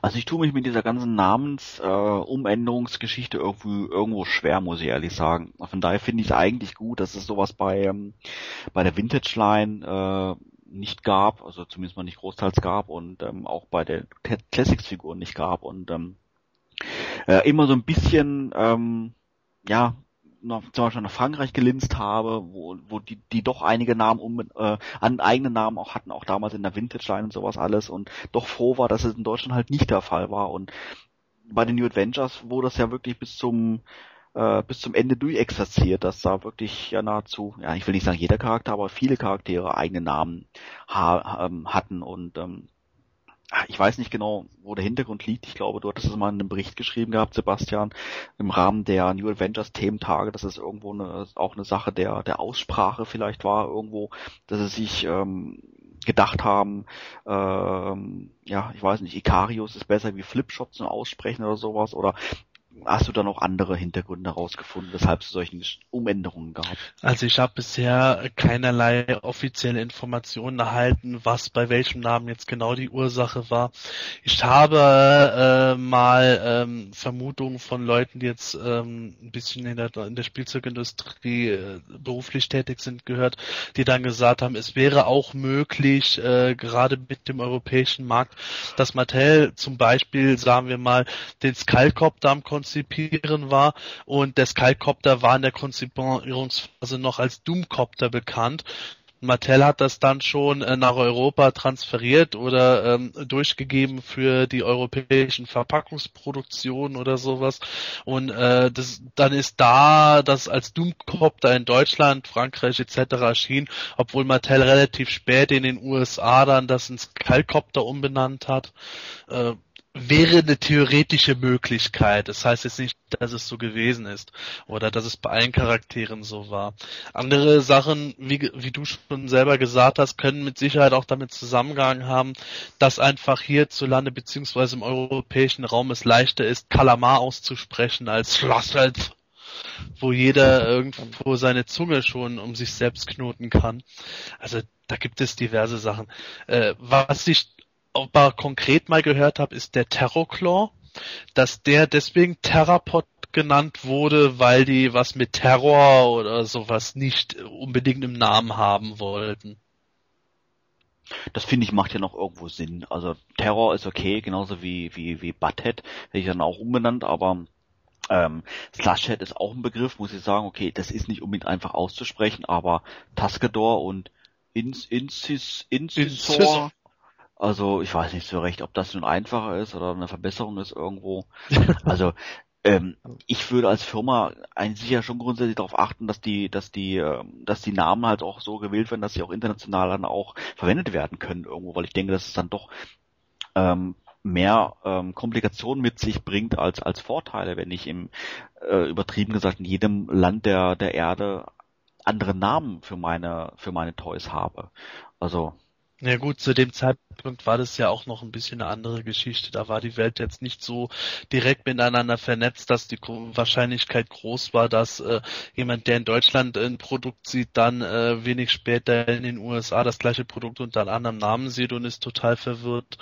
Und ähm, ich weil ich weiß, dass bei diversen Sachen die europäischen Zentralen äh, sehr viel eigenständig gemacht haben. Das sieht man auch an den Comics, die da eigenverantwortlich produziert wurden, ohne dass Mattel in den, in den USA da ein Okay geben musste zu den Stories, dass das auch wirklich mit äh, irgendeiner Cartoon-Continuity übereinstimmt.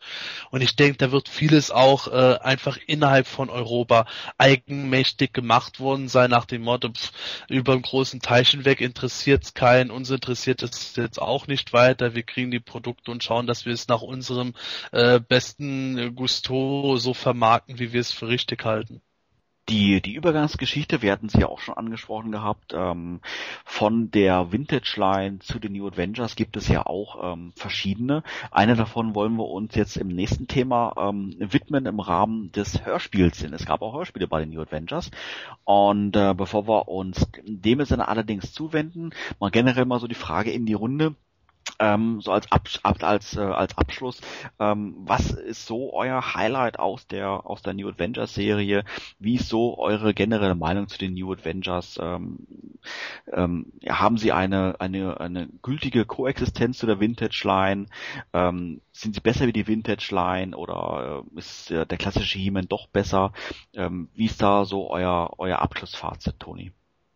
Also ganz allgemein gesagt erstmal, die New Adventures werden für mich nie den Stellenwert haben wie die klassischen Masters of the Universe. Das ist einfach, die sind unerreicht. Aber die New Adventures sind offiziell für mich und sie waren für mich gut genug, die Serie auch weiter zu sammeln. Ich habe sie auch weiter gesammelt.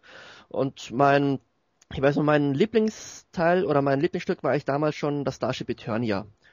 Allein schon durch die Größe und die Verwandlungsmöglichkeiten. Obwohl ich am Anfang ziemlich enttäuscht war, als ich es zum ersten Mal live gesehen habe, weil die ersten Prototypbilder, die haben mir wesentlich besser gefallen, als es noch so grau oder silber metallic aussah, auch im EHPA-Heft, mhm. ähm, als es das zu gewinnen gab. Da sah es richtig stylisch aus. Und dann war ich bei einem Spielkameraden, der schiebt mir das da auf einmal vor die Füße in weiß-blau.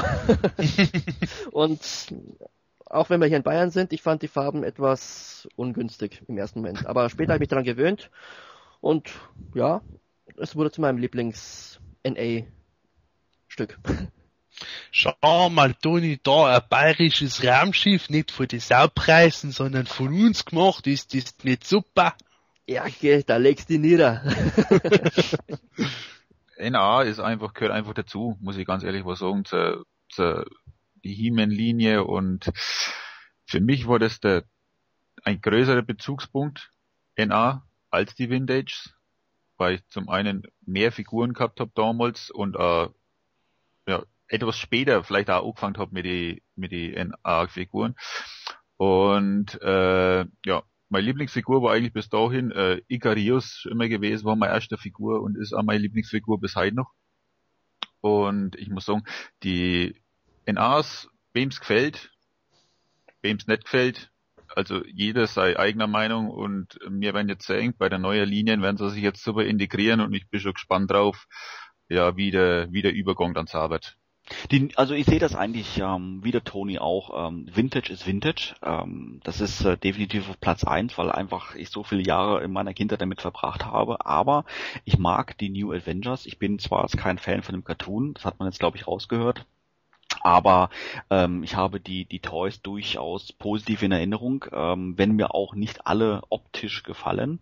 Ähm, aber es gibt da doch wirkliche Highlights, die mir in Gedächtnis geblieben sind, wie beispielsweise natürlich Optik. Ähm, einer äh, der geilsten Figuren überhaupt, finde ich, bei der New Adventures Line. Das Starship Eternia, ähm, muss ich sagen, Prototypbilder, wie Toni sagt, kannte ich gar nicht. Von daher war ich auch über die bayerische, bayerische Version nicht enttäuscht. Ich fand sie, ich fand's klasse, ich finde das Raumschiff heute noch klasse. Das hängt auch ähm, nach wie vor hier bei mir in meinem Raum und ähm, ja, hat einfach Spaß gemacht, ähm, damit zu damit zu spielen. Ähm, ja, New Adventures gehört definitiv äh, für mich zu den ganzen He-Man-Geschichten mit dazu. Ähm, vielleicht nicht auf Platz eins, aber es gehört definitiv dazu. Ja, für mich hat die New Adventures of He-Man Toyline inklusive Comics und Cartoons schon einen recht hohen Stellenwert. Ich kann absolut jeden He-Fan verstehen, der sagt, er steht auf Motu und nicht auf die mickrigen Science-Fiction-Feature. Die Leute haben durchaus äh, auch Gründe dafür, das Zeug nicht zu mögen. Aber jeder, der äh, abgesehen von Motor auch generell auf äh, Action Toys steht oder grundsätzlich auch sowas nicht abgeneigt ist, sollte zumindest mal den New Adventures Toys eine Chance geben.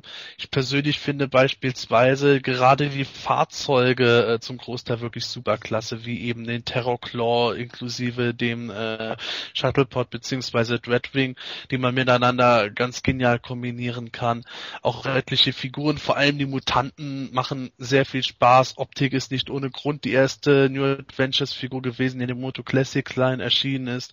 Also da hat man, da hat man wirklich Spaß dran, wenn man sich drauf einlässt und wenn es halt äh, was ist, wo man sagt, ja, ist auch My Human ein bisschen in was anderem. Dafür, deshalb muss ich sagen, New Adventures möchte ich auf keinen Fall missen. Tolle Toys, auch tolle Comics, netter Cartoon. Und ähm, ich würde mir einfach einfach nur wünschen, dass selbst die Leute, die sagen, New Adventures absolut gar nicht mein Fall, dass ja, dass sie halt trotzdem akzeptieren, dass es dass es Leute gibt, die das toll finden, die sich auch freuen, dass gerade jetzt äh, es Zeiten gibt, wo halt ein oder zwei New Adventures Figuren pro Jahr in der Moto Classics Toyline erscheinen.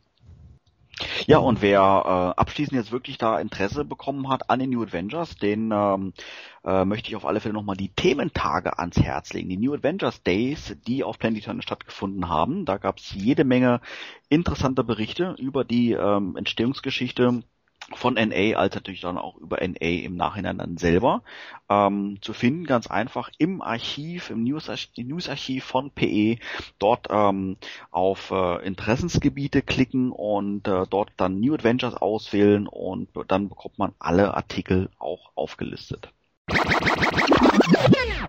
Ja, auch in der Hörspielwelt brach ein neues Zeitalter an. In dem heutigen Talkback widmen wir uns der Sonderfolge Die neue Dimension aus dem Hause Europa. Da die Hörspiele hierzulande einen großen Stellenwert genießen, besonders bei den Moto-Fans, war es nicht verwunderlich, dass die neuen Abenteuer des He-Man auch in dieser Form promotet werden mussten. Aus diesem Grunde lag der He-Man-Figur diese Kassette bei. Die Story entspricht eigentlich der allgemein bekannten Eurovision der Übergangsgeschichte, welche sowohl in Comicform von EHPA als auch im Mattel Werbemagazin vorzufinden war. Ähm, glücklicherweise konnte man damals zumindest Norbert Langer als He-Man verpflichten und auch Horst Naumann nahm wieder seine Rolle als Erzähler auf. Ansonsten tauchten bis auf Skeletor keine weiteren der bekannten Charaktere auf und dieser wurde leider ersetzt. Doch dazu später noch mehr. Wie die Geschichte in Hörspielform umgesetzt wurde und ob diese Sonderfolge von den eingefleischten Fans der Europaserie gut aufgenommen wurde, werden wir jetzt mal Revue passieren lassen. Und zum Anfang gleich erstmal die Frage, habt ihr eigentlich alle die Kassetten gehört, also die Hörspielfolge? Ja. Also ich muss sagen, ich ähm, also ich glaube mich zu erinnern, dass ich die Hörspielkassette als Kind gar nicht kannte. Ich habe das jetzt erst als Erwachsener äh, mitbekommen, dass es da noch eine, eine Übergangsfolge gab. Ähm, vielleicht trügen mich jetzt auch meine Erinnerungen. Ich weiß es nicht mehr so genau, ob ich jemals einen He-Man mit Kassette im Laden gesehen habe, aber wenn du mich so fragst, ähm, kann ich mich nicht erinnern. Glaube ich nicht. Ähm, von daher habe ich sie eigentlich erst als Erwachsener das erste Mal gehört. Marcel, ja, hattest du die Kassette damals? Nee, muss ich auch sagen, habe ich auch nie gehabt. Also muss ich normal oder recht geben, ich habe es auch, also mir ist es auch nicht aufgefallen in die, in die Geschäfte, dass es da an Promo-Bug oder sonst irgendwas gegeben hat. Also die ist mal rein zufällig einmal in die Hände gefallen. Ja, ich habe sie mal geschenkt bekommen von einem guten Freund. Das war bestimmt äh, Sebastian. Genau so ist es, richtig. nee, nee, Moment, Manuel Freund, redet von dem guten Freund. doch, doch, das bist schon du. der eine gute Freund, gib's halt zu. Ihr wisst ja gar nicht, was für Hintergedanken ich hatte, warum ich ihm das geschenkt habe. Ja, so, schon klar. Ja, okay, will ich gar nicht wissen. also gab es den He-Man ja auch ohne Kassette dann zu kaufen, oder wie habt ihr euch den geholt? Doch, den gab's, also in Deutschland ist der am Anfang halt mit der Kassette erschienen, wenn ich es richtig in Erinnerung habe. Und nachdem der quasi ausverkauft war, dieser, sagen wir mal, Promo-Heman, da gab's den dann danach ohne Kassette. Das ist der, den ich kenne. Naja, also bei mir war das ja so, dass es meine allererste NA-Figur war natürlich He-Man, inklusive der Kassette. Und mhm. die wurde natürlich gleich verschlungen. Ich meine, als alter Europa-Fan musste ich mich damit vertraut machen und ja, die ist dann natürlich gleich im Kassettenrekorder gelandet und da war ich schon mal sehr erfreut darüber, vertraute Stimmen zu hören. Wie gesagt, zuerst Horst Naumann, der eben vom die Einleitung sprach, wie Starship oder das Starship nach Eternia kam. Am Anfang hat mir ein bisschen die Musik gefehlt. Ich meine, wir kennen natürlich alle die, das Hauptthema der Masters Hörspiele. Natürlich, die konnte man nicht wiederverwenden, weil es jetzt in ganz andere Dimensionen ging, aber Stattdessen haben sie die Musik verwendet, die, glaube ich, das erste Mal in der Folge 5, Höhle des Schreckens, gespielt wurde, in der Höhle selber. Mhm. Und äh, ja, das war schon mal. Ja, es, da hat das richtige Feeling gefehlt. Ja, das ging aber auch schon von Anfang an eben so, allein schon wegen der Musik. Normalerweise warst du es halt gewohnt. Und dann kommt dieses eher so, äh, wo du sagst, sind wir, uh, unheimlich, uh, Gruselgruft oder nach dem Motto so, so diese Musik. Und dann was du sagst, ja, da kommen schon mal bekannte Stimmen aus. Ja, ähm, aber dann, dann höre ich auf einmal einen Skeletor, der mich eher an Sodek erinnert was, was mich dann halt schon äh, von Anfang an relativ stark aus dem Hörspiel rausgebracht hat, nachdem das Intro erstmal gesprochen war. Also ich muss zugeben, ich habe mir die ganze Zeit überlegt, äh, wo klar war, dass wir im heutigen Podcast über dieses Hörspiel sprechen. Wie schaffe ich es, ähm, ja, mich an dem Thema zu beteiligen, ohne mein Fazit vorwegzunehmen? Vor, vorwegzunehmen. Und äh, mir ist nicht wirklich eine, eine Lösung eingefallen, ehrlich gesagt. Also ähm, von daher, um offen, offen sprechen zu können, muss ich jetzt einfach mal vorneweg sagen, ich äh, finde das Hörspiel nicht gut. Ähm, ich habe es ähm, ja, mir in den letzten äh, ein, zwei Wochen drei oder viermal angehört und das wird nicht besser.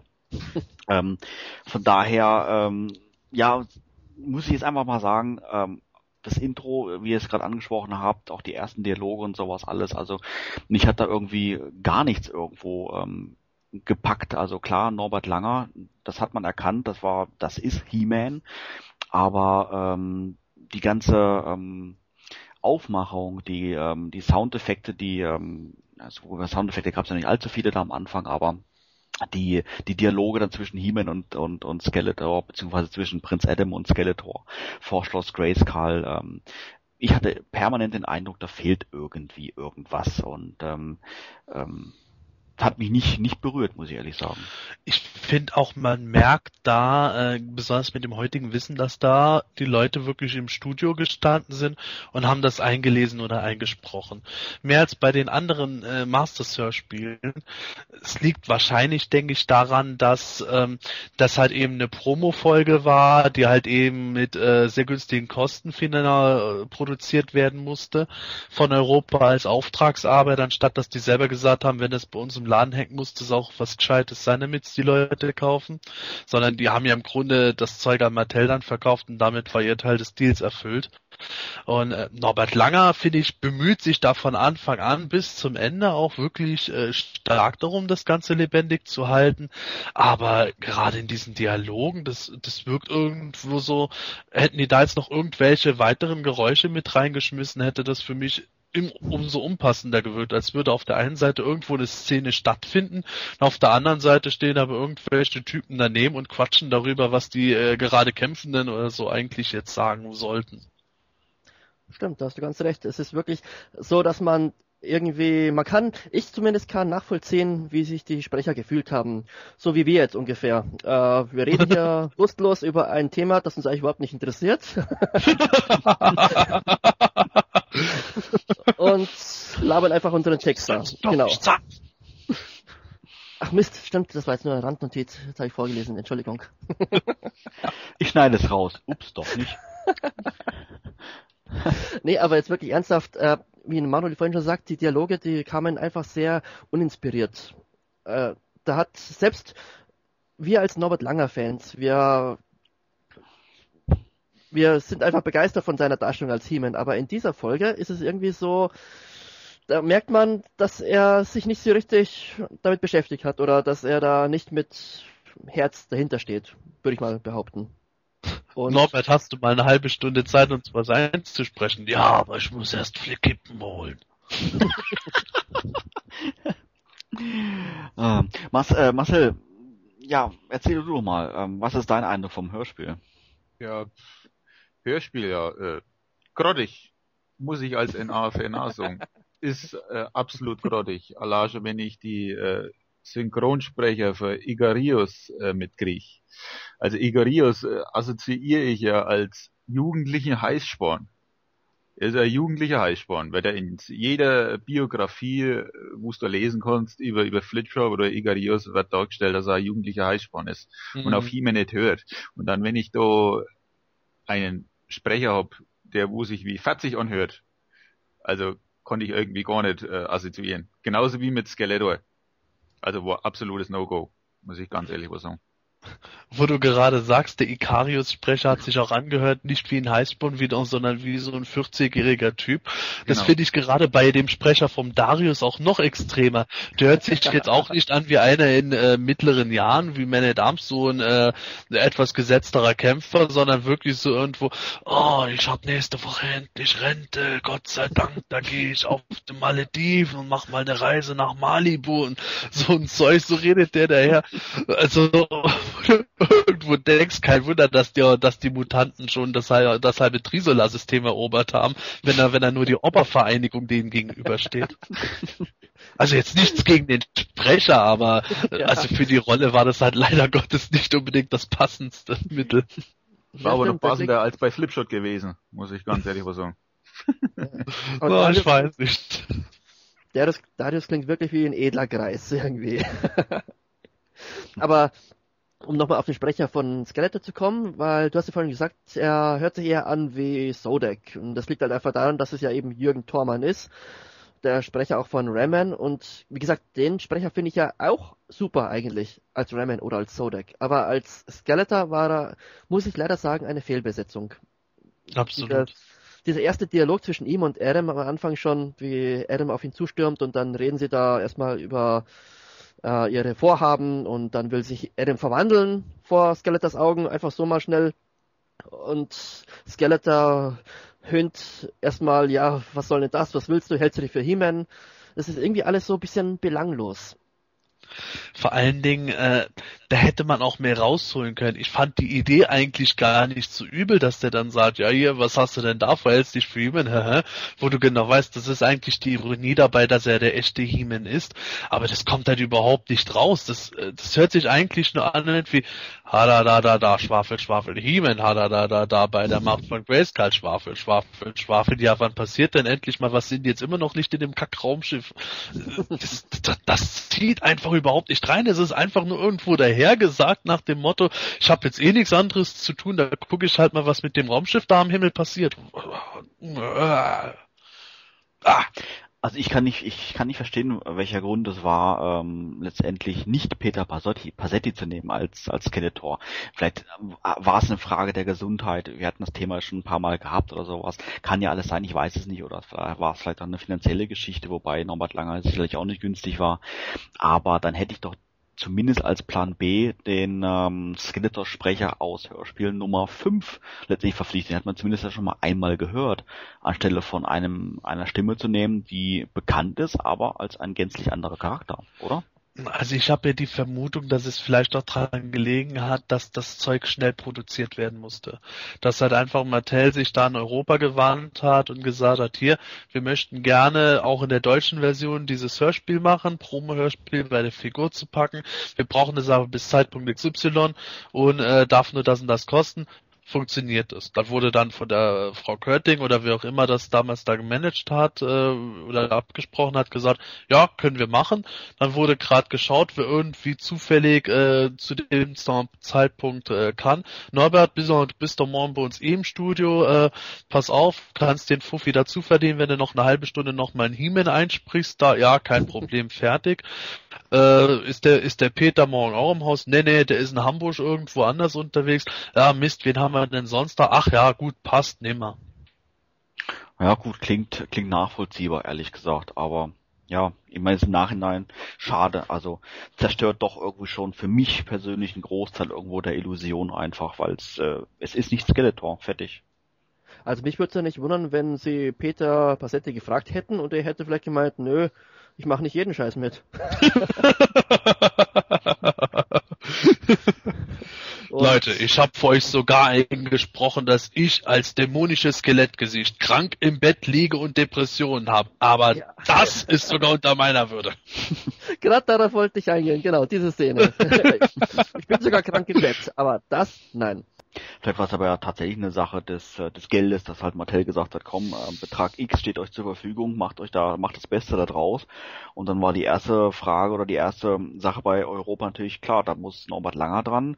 Alles klar, der hat Zeit. Ups, der verbraucht schon 95% unseres Budgets. Na gut, dann nehmen wir halt der andere Sprecher noch so mit dazu, die wir im Preis noch irgendwie mit da reindrücken können. Marcel, wie hast du das eigentlich gefunden äh, von der Stimme von Heidwin her? Oder wie es im Hörspiel hieß, Hydron. Hydron. Ja, also unpassend, muss ich so. Auch, wie, auch wieder so ein Herr mittleren Alters. Ja, ist, ist echt unpassend, weil du, du hast da für die, für die, für die Comics, was dann im Fernsehen gesehen hast, weil die Comics im Fernsehen, wo gelaufen sind, habe ich eher gesehen, als dass ich das Hörspiel einmal mitgekriegt habe. Ne? Mhm. Und du hast ja da schon ein genauer Hinsichtspunkt zu Hydran und zu die anderen Charaktere, wo du weißt, wie sie sind da drinnen und dann, wenn du so, so ein MC vorgesetzt kriegst und du hörst einmal nein und merkst dann, wow, hoppla, was ist denn da los? Äh, hören sich auch wie äh, Knatterkreis oder sonst irgendwas, die Jungs, ne? Also das ist schon na, da muss ich mich ganz ehrlich wo, äh, distanzieren für der äh, MC. Also da würde ich euch vorschlagen, lieber mal die französische zu hören, die habe ich mir auch gehört und die ist bedeutend besser. oh, toll, ich kann kein Französisch. Ich kann es auch nicht, aber es hat sich gut angehört. es hört sich gut an. Voulez-vous, Skeletor? Was? Also das sind so viele Szenen in dem Hörspiel, wo ich, äh, wo ich finde, da hätte man mehr, mehr draus machen können oder wo ich finde, die sind einfach ähm, ähm, unrealistisch dargestellt. Also ähm, so wird niemand reagieren. Also allein mal die die Tatsache, wo sie dann im Raumschiff drinnen sind und ähm, ähm, He-Man dann äh, fragt, Mensch, was ist denn mit meinen Freunden, äh, meinen allen Freunden, die ich jahrelang kannte, seit 82 und äh, dann, Das wäre der beste Teil vom Hörspiel gewesen, hätte der Norbert das einfach gesagt. ja, genau. Keiner hätte es gemerkt. Aber dann kommt die einfach die die äh, trockene Antwort: Vergiss sie. Und damit war die Szene quasi schon vor Ende. Ja, ja, und nicht nur das, vergiss sie, sondern Dario sagt dann noch, vergiss sie, du wirst neue Freunde finden.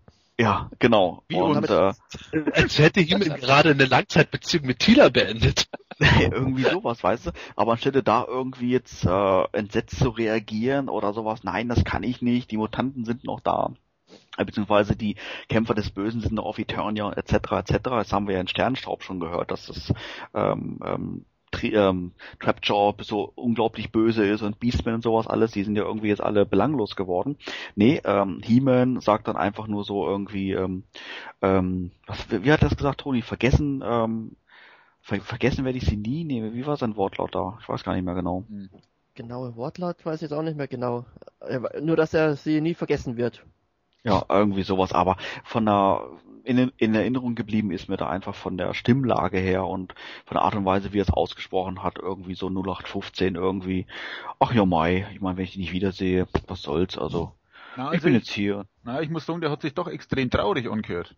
Ah, Ich weiß nicht, also es hat mich, es hat mich nicht äh, irgendwo mit Traurigkeit überzeugt. Also ich fand es irgendwie eher ähm, so Bulle von Tölz mäßig irgendwie. Also Also ich, ich muss da Marcel schon recht geben. Ich fand schon, dass, äh, dass er sich da traurig angehört hat. Allerdings das Problem ist, er hört sich genau für drei Sekunden lang traurig an. Dann geht die Handlung weiter und nach dem Motto aus dem Augen, aus dem Sinn, ach, ich werde sie nie vergessen. Tila, Man at Arms und äh, den Typ da mit dem äh, silbernen Helm und äh, das komische Viech, war Viech, was da geflogen ist und äh, wie war das mit dem Tiger? Äh, ach egal, jetzt gucken wir erstmal nach den Mutanten. Also Ja, was, soll, wirklich was, so. was soll er machen, Sebastian? Was soll er machen? Soll er sich in die Ecken, in die Ecken hocken und greiner? das Video hat noch Skeletor zu bekämpfen gehabt, also also, Ja gut, das ist na, das ist natürlich klar. Also anhand, anhand von dem Hörspiel, wie du schon sagst, macht es jetzt auch nicht Sinn, dass er, den, dass er den Rest der Folge da Depressionen schiebt. Aber das ist halt wirklich irgendwie so das Ding, ja, ich werde sie nie vergessen. Naja, wie dem auch sei, was machen wir denn jetzt? ja, genau, Irgendwie so, so plötzlich. genau. Und Man hätte das gerade aber, man hätte es wirklich anders umsetzen können. Irgendwie ein bisschen überzeugender. Und ich glaube, der einzige Grund, weswegen er sich wirklich äh, traurig angehört hat in dieser Szene, war die Tatsache, dass seine Muskeln dünner geworden sind. Deswegen war er traurig. Ach, ey, was für was für eine Aussage, du. Ey. Das, das war ja eh der Hammer. Auf Biegen und Brechen jetzt zu versuchen zu erklären, warum die Figuren jetzt dünner sind. ja. Also, Wie wir vorhin schon gesagt haben, es war ja so, sowohl im Cartoon als auch im Comic, dass sich ihr Aussehen ja nicht geändert hat. Also jetzt, ich meine jetzt nicht im Vergleich 2006 Cartoon, ähm, äh, New Adventure Cartoon und Classic Cartoon, sondern innerhalb des Cartoons. Sah He-Man seit Anfang an immer genauso aus. Und auch äh, als er oben bei, oder in der Zukunft war, war er nicht auf einmal dünner oder hatte weniger Muskeln. Aber im Hörspiel wird es eben deutlich erwähnt, ja, meine Muskeln sind dünner geworden. Und das, das eben nur, um eben die Figur zu erklären. Und das war sehr albern. ja, Skeletor hat sie auch erkannt. Weil die sind ja alle zwei aufs Schiff gekommen und Skeletor hat ja dann gesagt, was ist los mit dir? Du verwandelst dich. Aber nicht, aber anders da als sonst, hat er ja gesagt, ne? Ja, genau, das ist sowieso die Frage. Woher weiß er, wie er sich sonst verwandelt? Genau, also das ist wieder. Skeletor hat wahrscheinlich gedacht, Prinz Adam hat irgendwie äh, die neue Slimfast-Diät ausprobiert. Abnehmen sofort. ja, wir hatten ja gerade von diesem äh, Dialog da gesprochen, ähm, dass He-Man seine Freundin nie wiedersehen wird. Und ich glaube, wenig später kam für mich persönlich das absolute Highlight dieses ganzen Hörspiels. Und zwar haben sich He-Man und Hydron oder Hydron kennengelernt. Und ähm, also ähm, ja, grandios. Ähm, Toni, erzähl doch mal. Ja, kennengelernt ist gut gesagt. Es war ja so, dass die drei, also He-Man, Darius und Ikarius ja eingesperrt waren. Und dann öffnet sich aber die Tür und Hydron kommt rein, um sie zu befreien. Aber anstatt sich zu freuen, wirft sich Himmel auf Hydron und bringt ihn fast um. Keine Ahnung, wer das ist, aber den machen wir nieder. Erst schlagen, dann fragen. Ja. Und Steine gibt's ja auch nicht zu schmeißen, also. Ja, und gleich im Anschluss kam noch irgendwie noch die Frage dann von He-Man, Hydron, wie fühlst du dich? Wie geht es dir? Da, da wäre doch eigentlich Recycling gut angebracht gewesen. Dass sie dann gebracht hätten, die äh, aus der alten Motu-Folge, wo äh, Beastman mal verkleinert wurde in Folge 18. Na, Hydron, wie fühlst du dich? Scheußlich! Ich fühle mich scheußlich! Ganz scheußlich! Ach, herrlich. Naja, also, das war für mich jetzt persönlich ein wirkliches Highlight da, ähm, diese ich hau mal geschwind auf Hydron drauf Szene und ähm, ja, war, war, war klasse. Ähm, was mir auch noch in Gedächtnis geblieben ist, ähm, also das, ähm, die Idee mit diesem ähm, Alarm, was er dann da gemacht hat, oder dieser vorgetäuschten Selbstzerstörung. Das macht ja irgendwo, macht das ja noch Sinn, auch wenn man das meiner Meinung nach hätte besser darstellen können. Allerdings ähm, fand ich schon irgendwo witzig dann, dass sie ähm, gesagt haben, auch die Dämonen oder die Mutanten hauen dann einfach mal mit dem mit dem Flugleiter ab, den holen wir uns schon irgendwann wieder, das ist gar kein Problem, die gibt's ja re äh, regelmäßig bei, bei Real zu kaufen.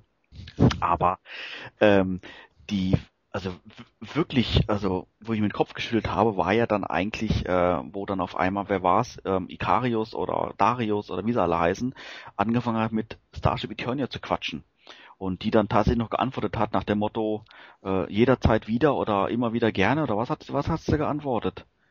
Ich weiß es nicht mehr. Ich weiß nur noch, dass ich mir da gedacht habe, keine, al- keine alte Sau taucht mehr in diesem Hörspiel auf, äh, zwick- um den Übergang etwas zu erleichtern. Aber eine Stimme für diesen funzligen Bordcomputer, das haben sie noch übrigen können. Jetzt muss ich dir jetzt recht geben, stimmt, da habe ich in dem Moment nicht dran gedacht, aber ich fand das nur so, so selten dämlich, ähm, dass das Starship dann geantwortet hat, weißt du? So wie, wie, wie Kid bei Knight Rider irgendwo oder äh, Ich wollte es gerade noch sagen, das war mein Dialog gewesen, Manuel. Okay, dann Ich wollte es reinwerfen, aber gut, danke. genau dasselbe. Aber ich Wobei das die Folge mit Sicherheit auch noch aufgewehrt, ja, aufgewertet hätte. Vielen Dank, Starship. Kein Problem, Michael. Also das Ja, finde genau. ich jetzt, das finde ich jetzt wieder gut am Starship. Warum soll das Starship nicht reagieren? Es ist ja heutzutage jeder Computer irgendwo, wo du, wo du irgendwelche Sendungen siehst, sei es äh, Transformers oder sonst irgendwas, wird auch mit die Computer gesprochen. Und ich, also ich habe das zur damaligen Zeit oder wie ich das jetzt gehört habe, eigentlich ganz gut, habe ich nicht auf blöd gefunden. Also das ist ein Computer, der selbstständig denkt und der seinen Selbstzerstörungsmechanismus hat und das ganze Zeug und finde ich gut, muss ich sagen. Ich weiß nicht, das hat mich irgendwie an Jan Tenner und Mimo erinnert. Ganz recht, He-Man. ja, Aber der, das wäre das wär doch der Insider-Gag überhaupt gewesen. Äh, ich meine, als Sprecher für das Starship Gottfried Kramer. das wäre geil gewesen. Einerseits Schnellman, andererseits natürlich Kid. richtig, richtig. Super Pursuit Mode wird eingeschaltet in fünf Sekunden. Starship, hörst du mich? Was ist hier los? Wo ist der Professor? General Forbett. Ja, ja, wir wissen jetzt, aber wir wissen Skeletor. Ist kein Problem, Darius. Oh, ihr Lästerer. da müsst ihr, da müsst ihr über Battlecat auch äh, lästern. Weil das ist ja der Einzige, der wo sprechen kann. Es kann kein Bandor sprechen, es spricht kein Stridor. Ein Ding, schau, da haben wir schon wieder, äh, äh, mh, so, äh, Dragon Walker oder so, keine Ahnung sprechen. Und wie hat das andere Viech in Filmation? Das wo sprechen konnte. Attack Track. Genau. Ja. Das ist doch genau dasselbe. Und hat bestimmt auch jeder cool gefunden, oder? Nee, fand ich Aber, aber wo du das sagst, wo du das sagst, dass er in den Hörspielen Strider auch nicht gesprochen hat, seltsamerweise sprechen, sprechen die anderen aber mit Stridor.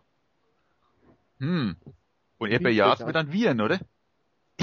Ja, ich glaube, das nennt man Rinderwahn.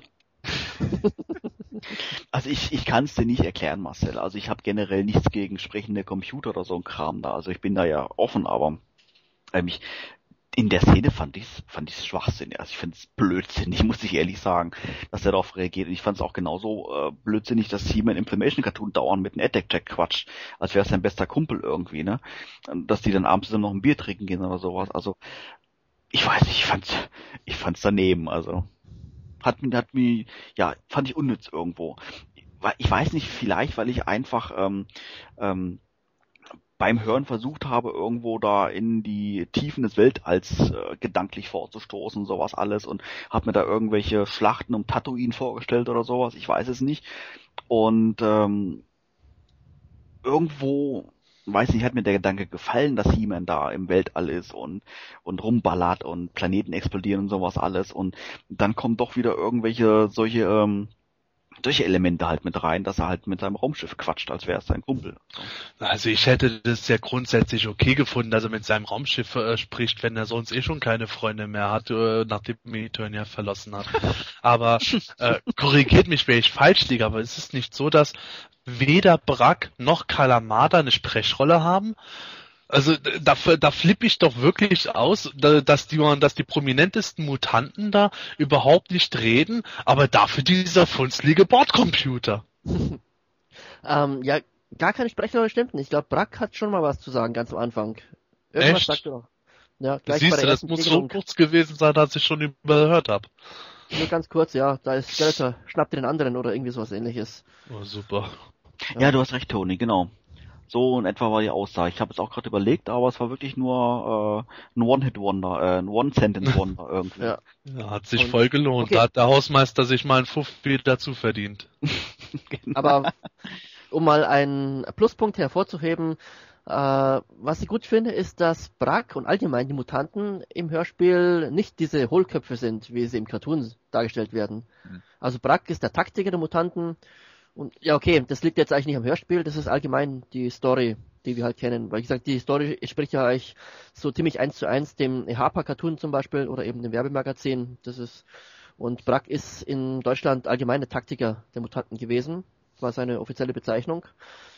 Äh, obwohl ein paar Einzelheiten oder Kleinigkeiten gibt es im Hörspiel, die sie hinzugedichtet haben, aber das macht es nicht besser. Und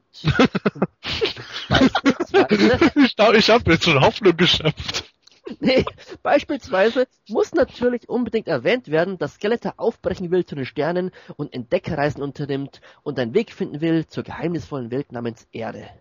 Was soll das eigentlich bedeuten? Die Weißt Macht über diesen Planeten ist der größte Preis des Universums. Ich denke, das, ich denk, das ist Grayskull. Weißt du, jahrelang wird mir vorgegaukelt, man muss Grayskull erobern, das ist Schlüssel zum Universum. Ich Idiot glaubt das und jetzt auf einmal ist es die Erde, wo ich die ganze Zeit war.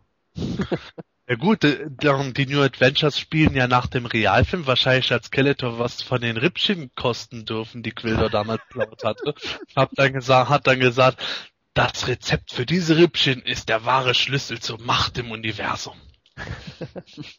Nee, also Toni, äh, das würde mich wirklich mal interessieren, was sie sich dabei gedacht haben, diese Brücke auf einmal schlagen zu müssen zur Erde. Und das war ja nicht nur eine Erwähnung von Skeletor, das kam ja äh, später auch noch vor im Dialog zwischen He-Man und Darius war das, glaube ich. Also Ja, ich weiß, irgendwie, ich weiß, vielleicht soll das den Kids irgendwie das Ganze äh, näher bringen.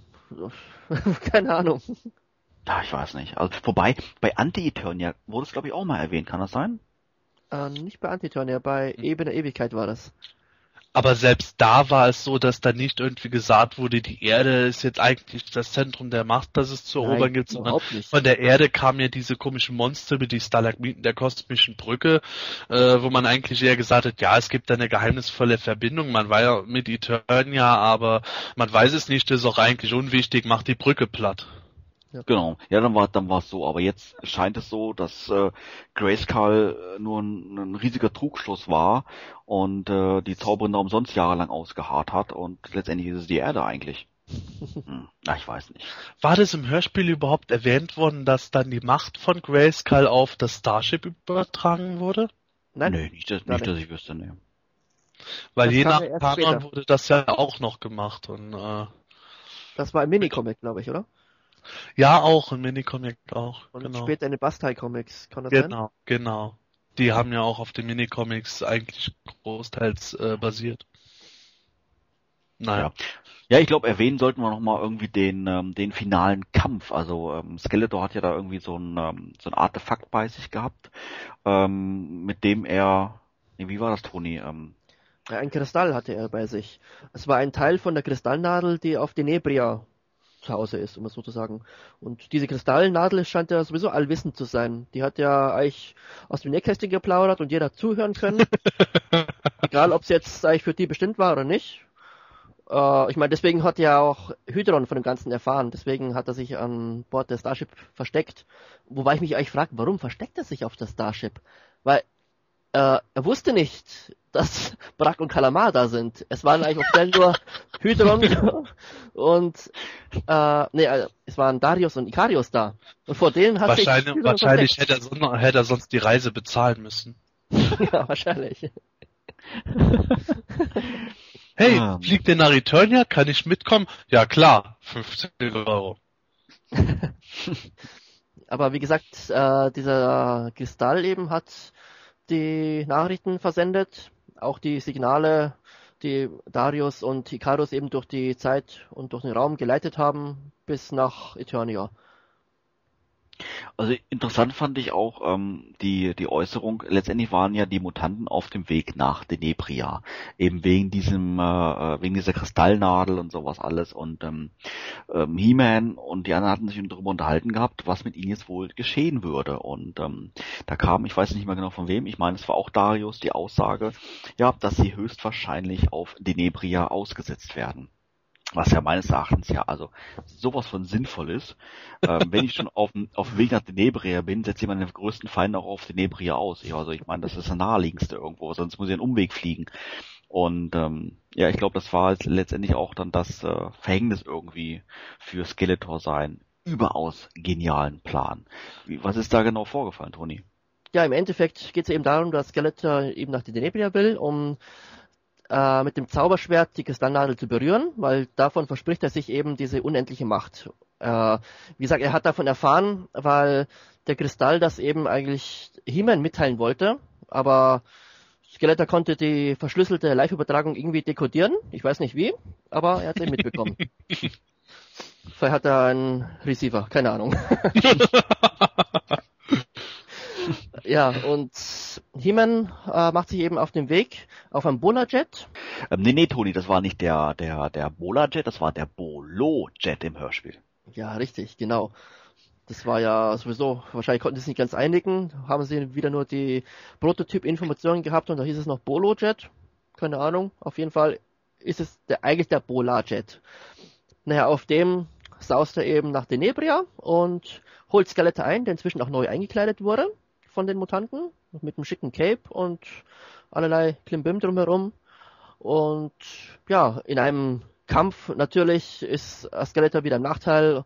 Das Zauberschwert wird ihm entrissen und He-Man kann wieder auf dicke Hose machen. und machtgeil wie er ist, nähert er sich der Kristallnadel und berührt es, um diese unendliche Macht zu bekommen, die ihn irgendwann auf die Erde führen wird. Ja, und was lernen wir daraus? Egal wo Skeletor ist, das Er verliert. klappt. Ja, das, das klappt nie. Also das kann er eigentlich voll knicken irgendwie. Weil es auch schon wieder krass ist, Brack, der Taktiker der Mutanten, schafft es in seiner Taktik nicht mal irgendwie, was weiß ich, sowas wie ein Energiezorn, um die, diese verschissene Nadel drumherum zu errichten oder eine Armee von Mutanten da drum zu packen. Nein, der, der lässt sich da erstmal im Weltraum irgendwo zerstreuen, während He-Man in aller Seelenruhe auf seinem Bullerjet da Skeletor hinterher düst.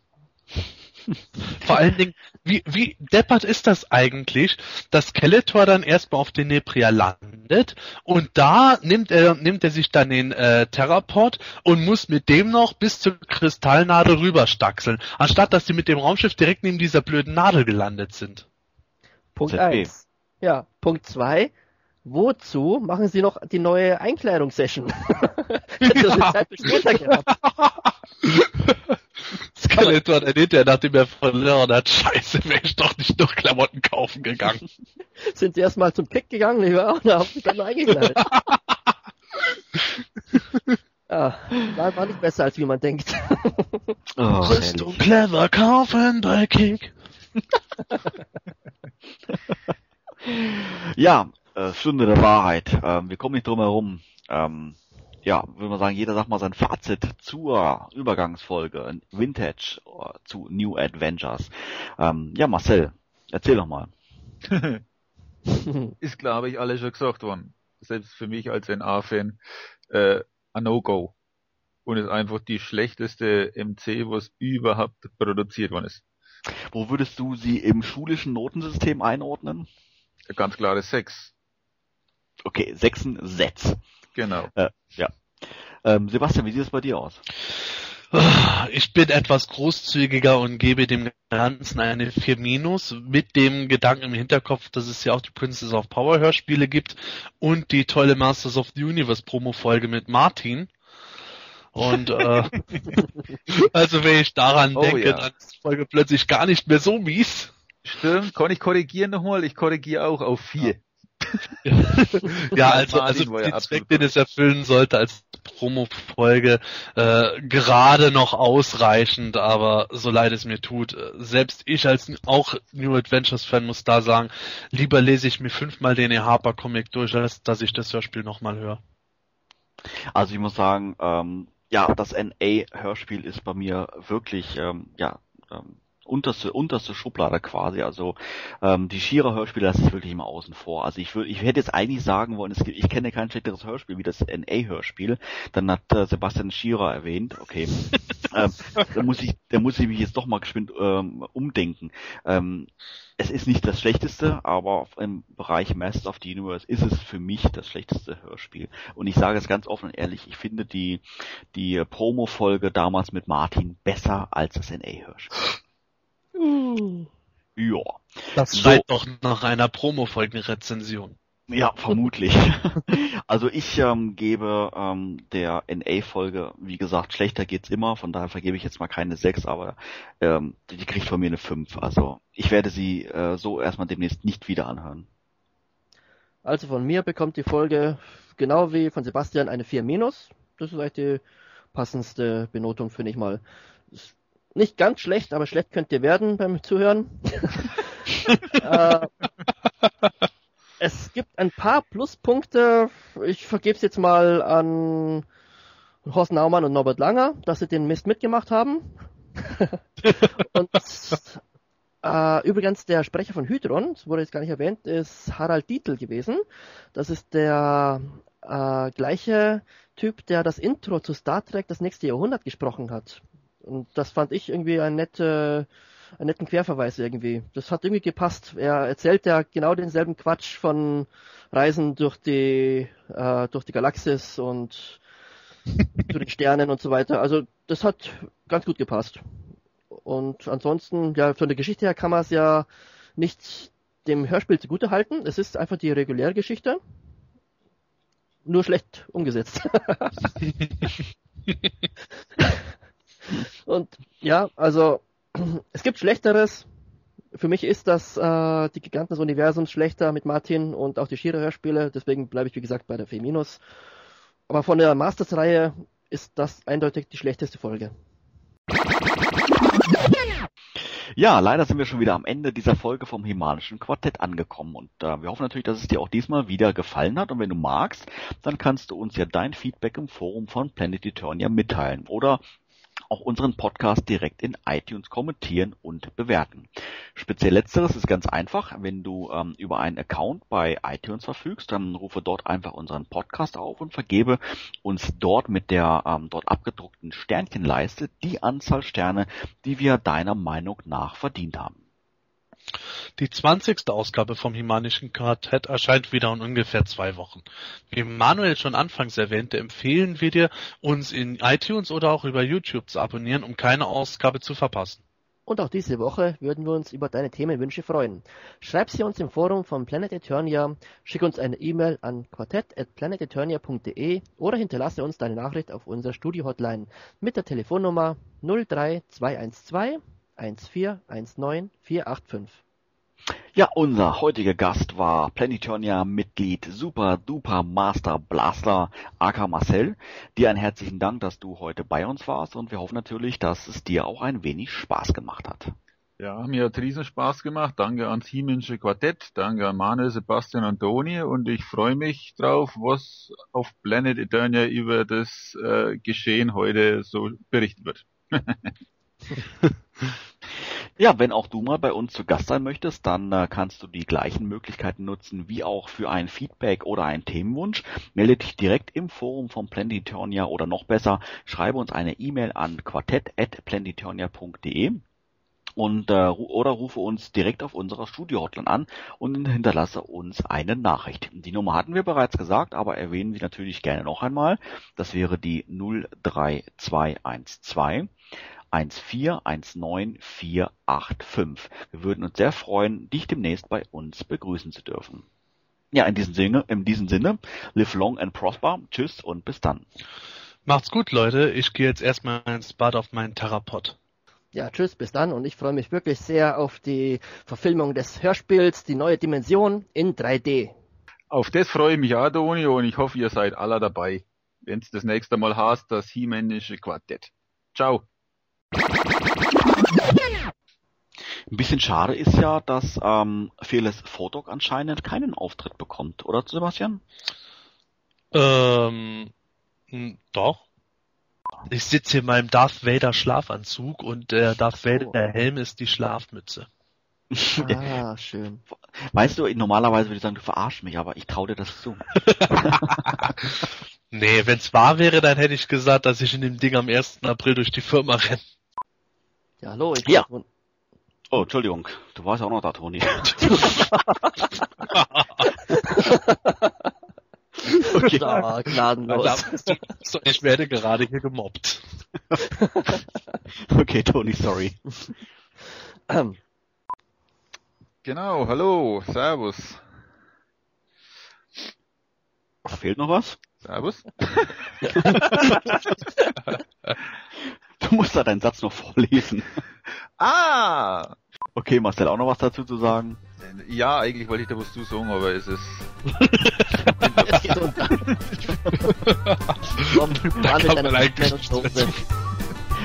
ich hätte jetzt eigentlich gedacht, Marcel dann sagt, ja, ich sitze hier nackt.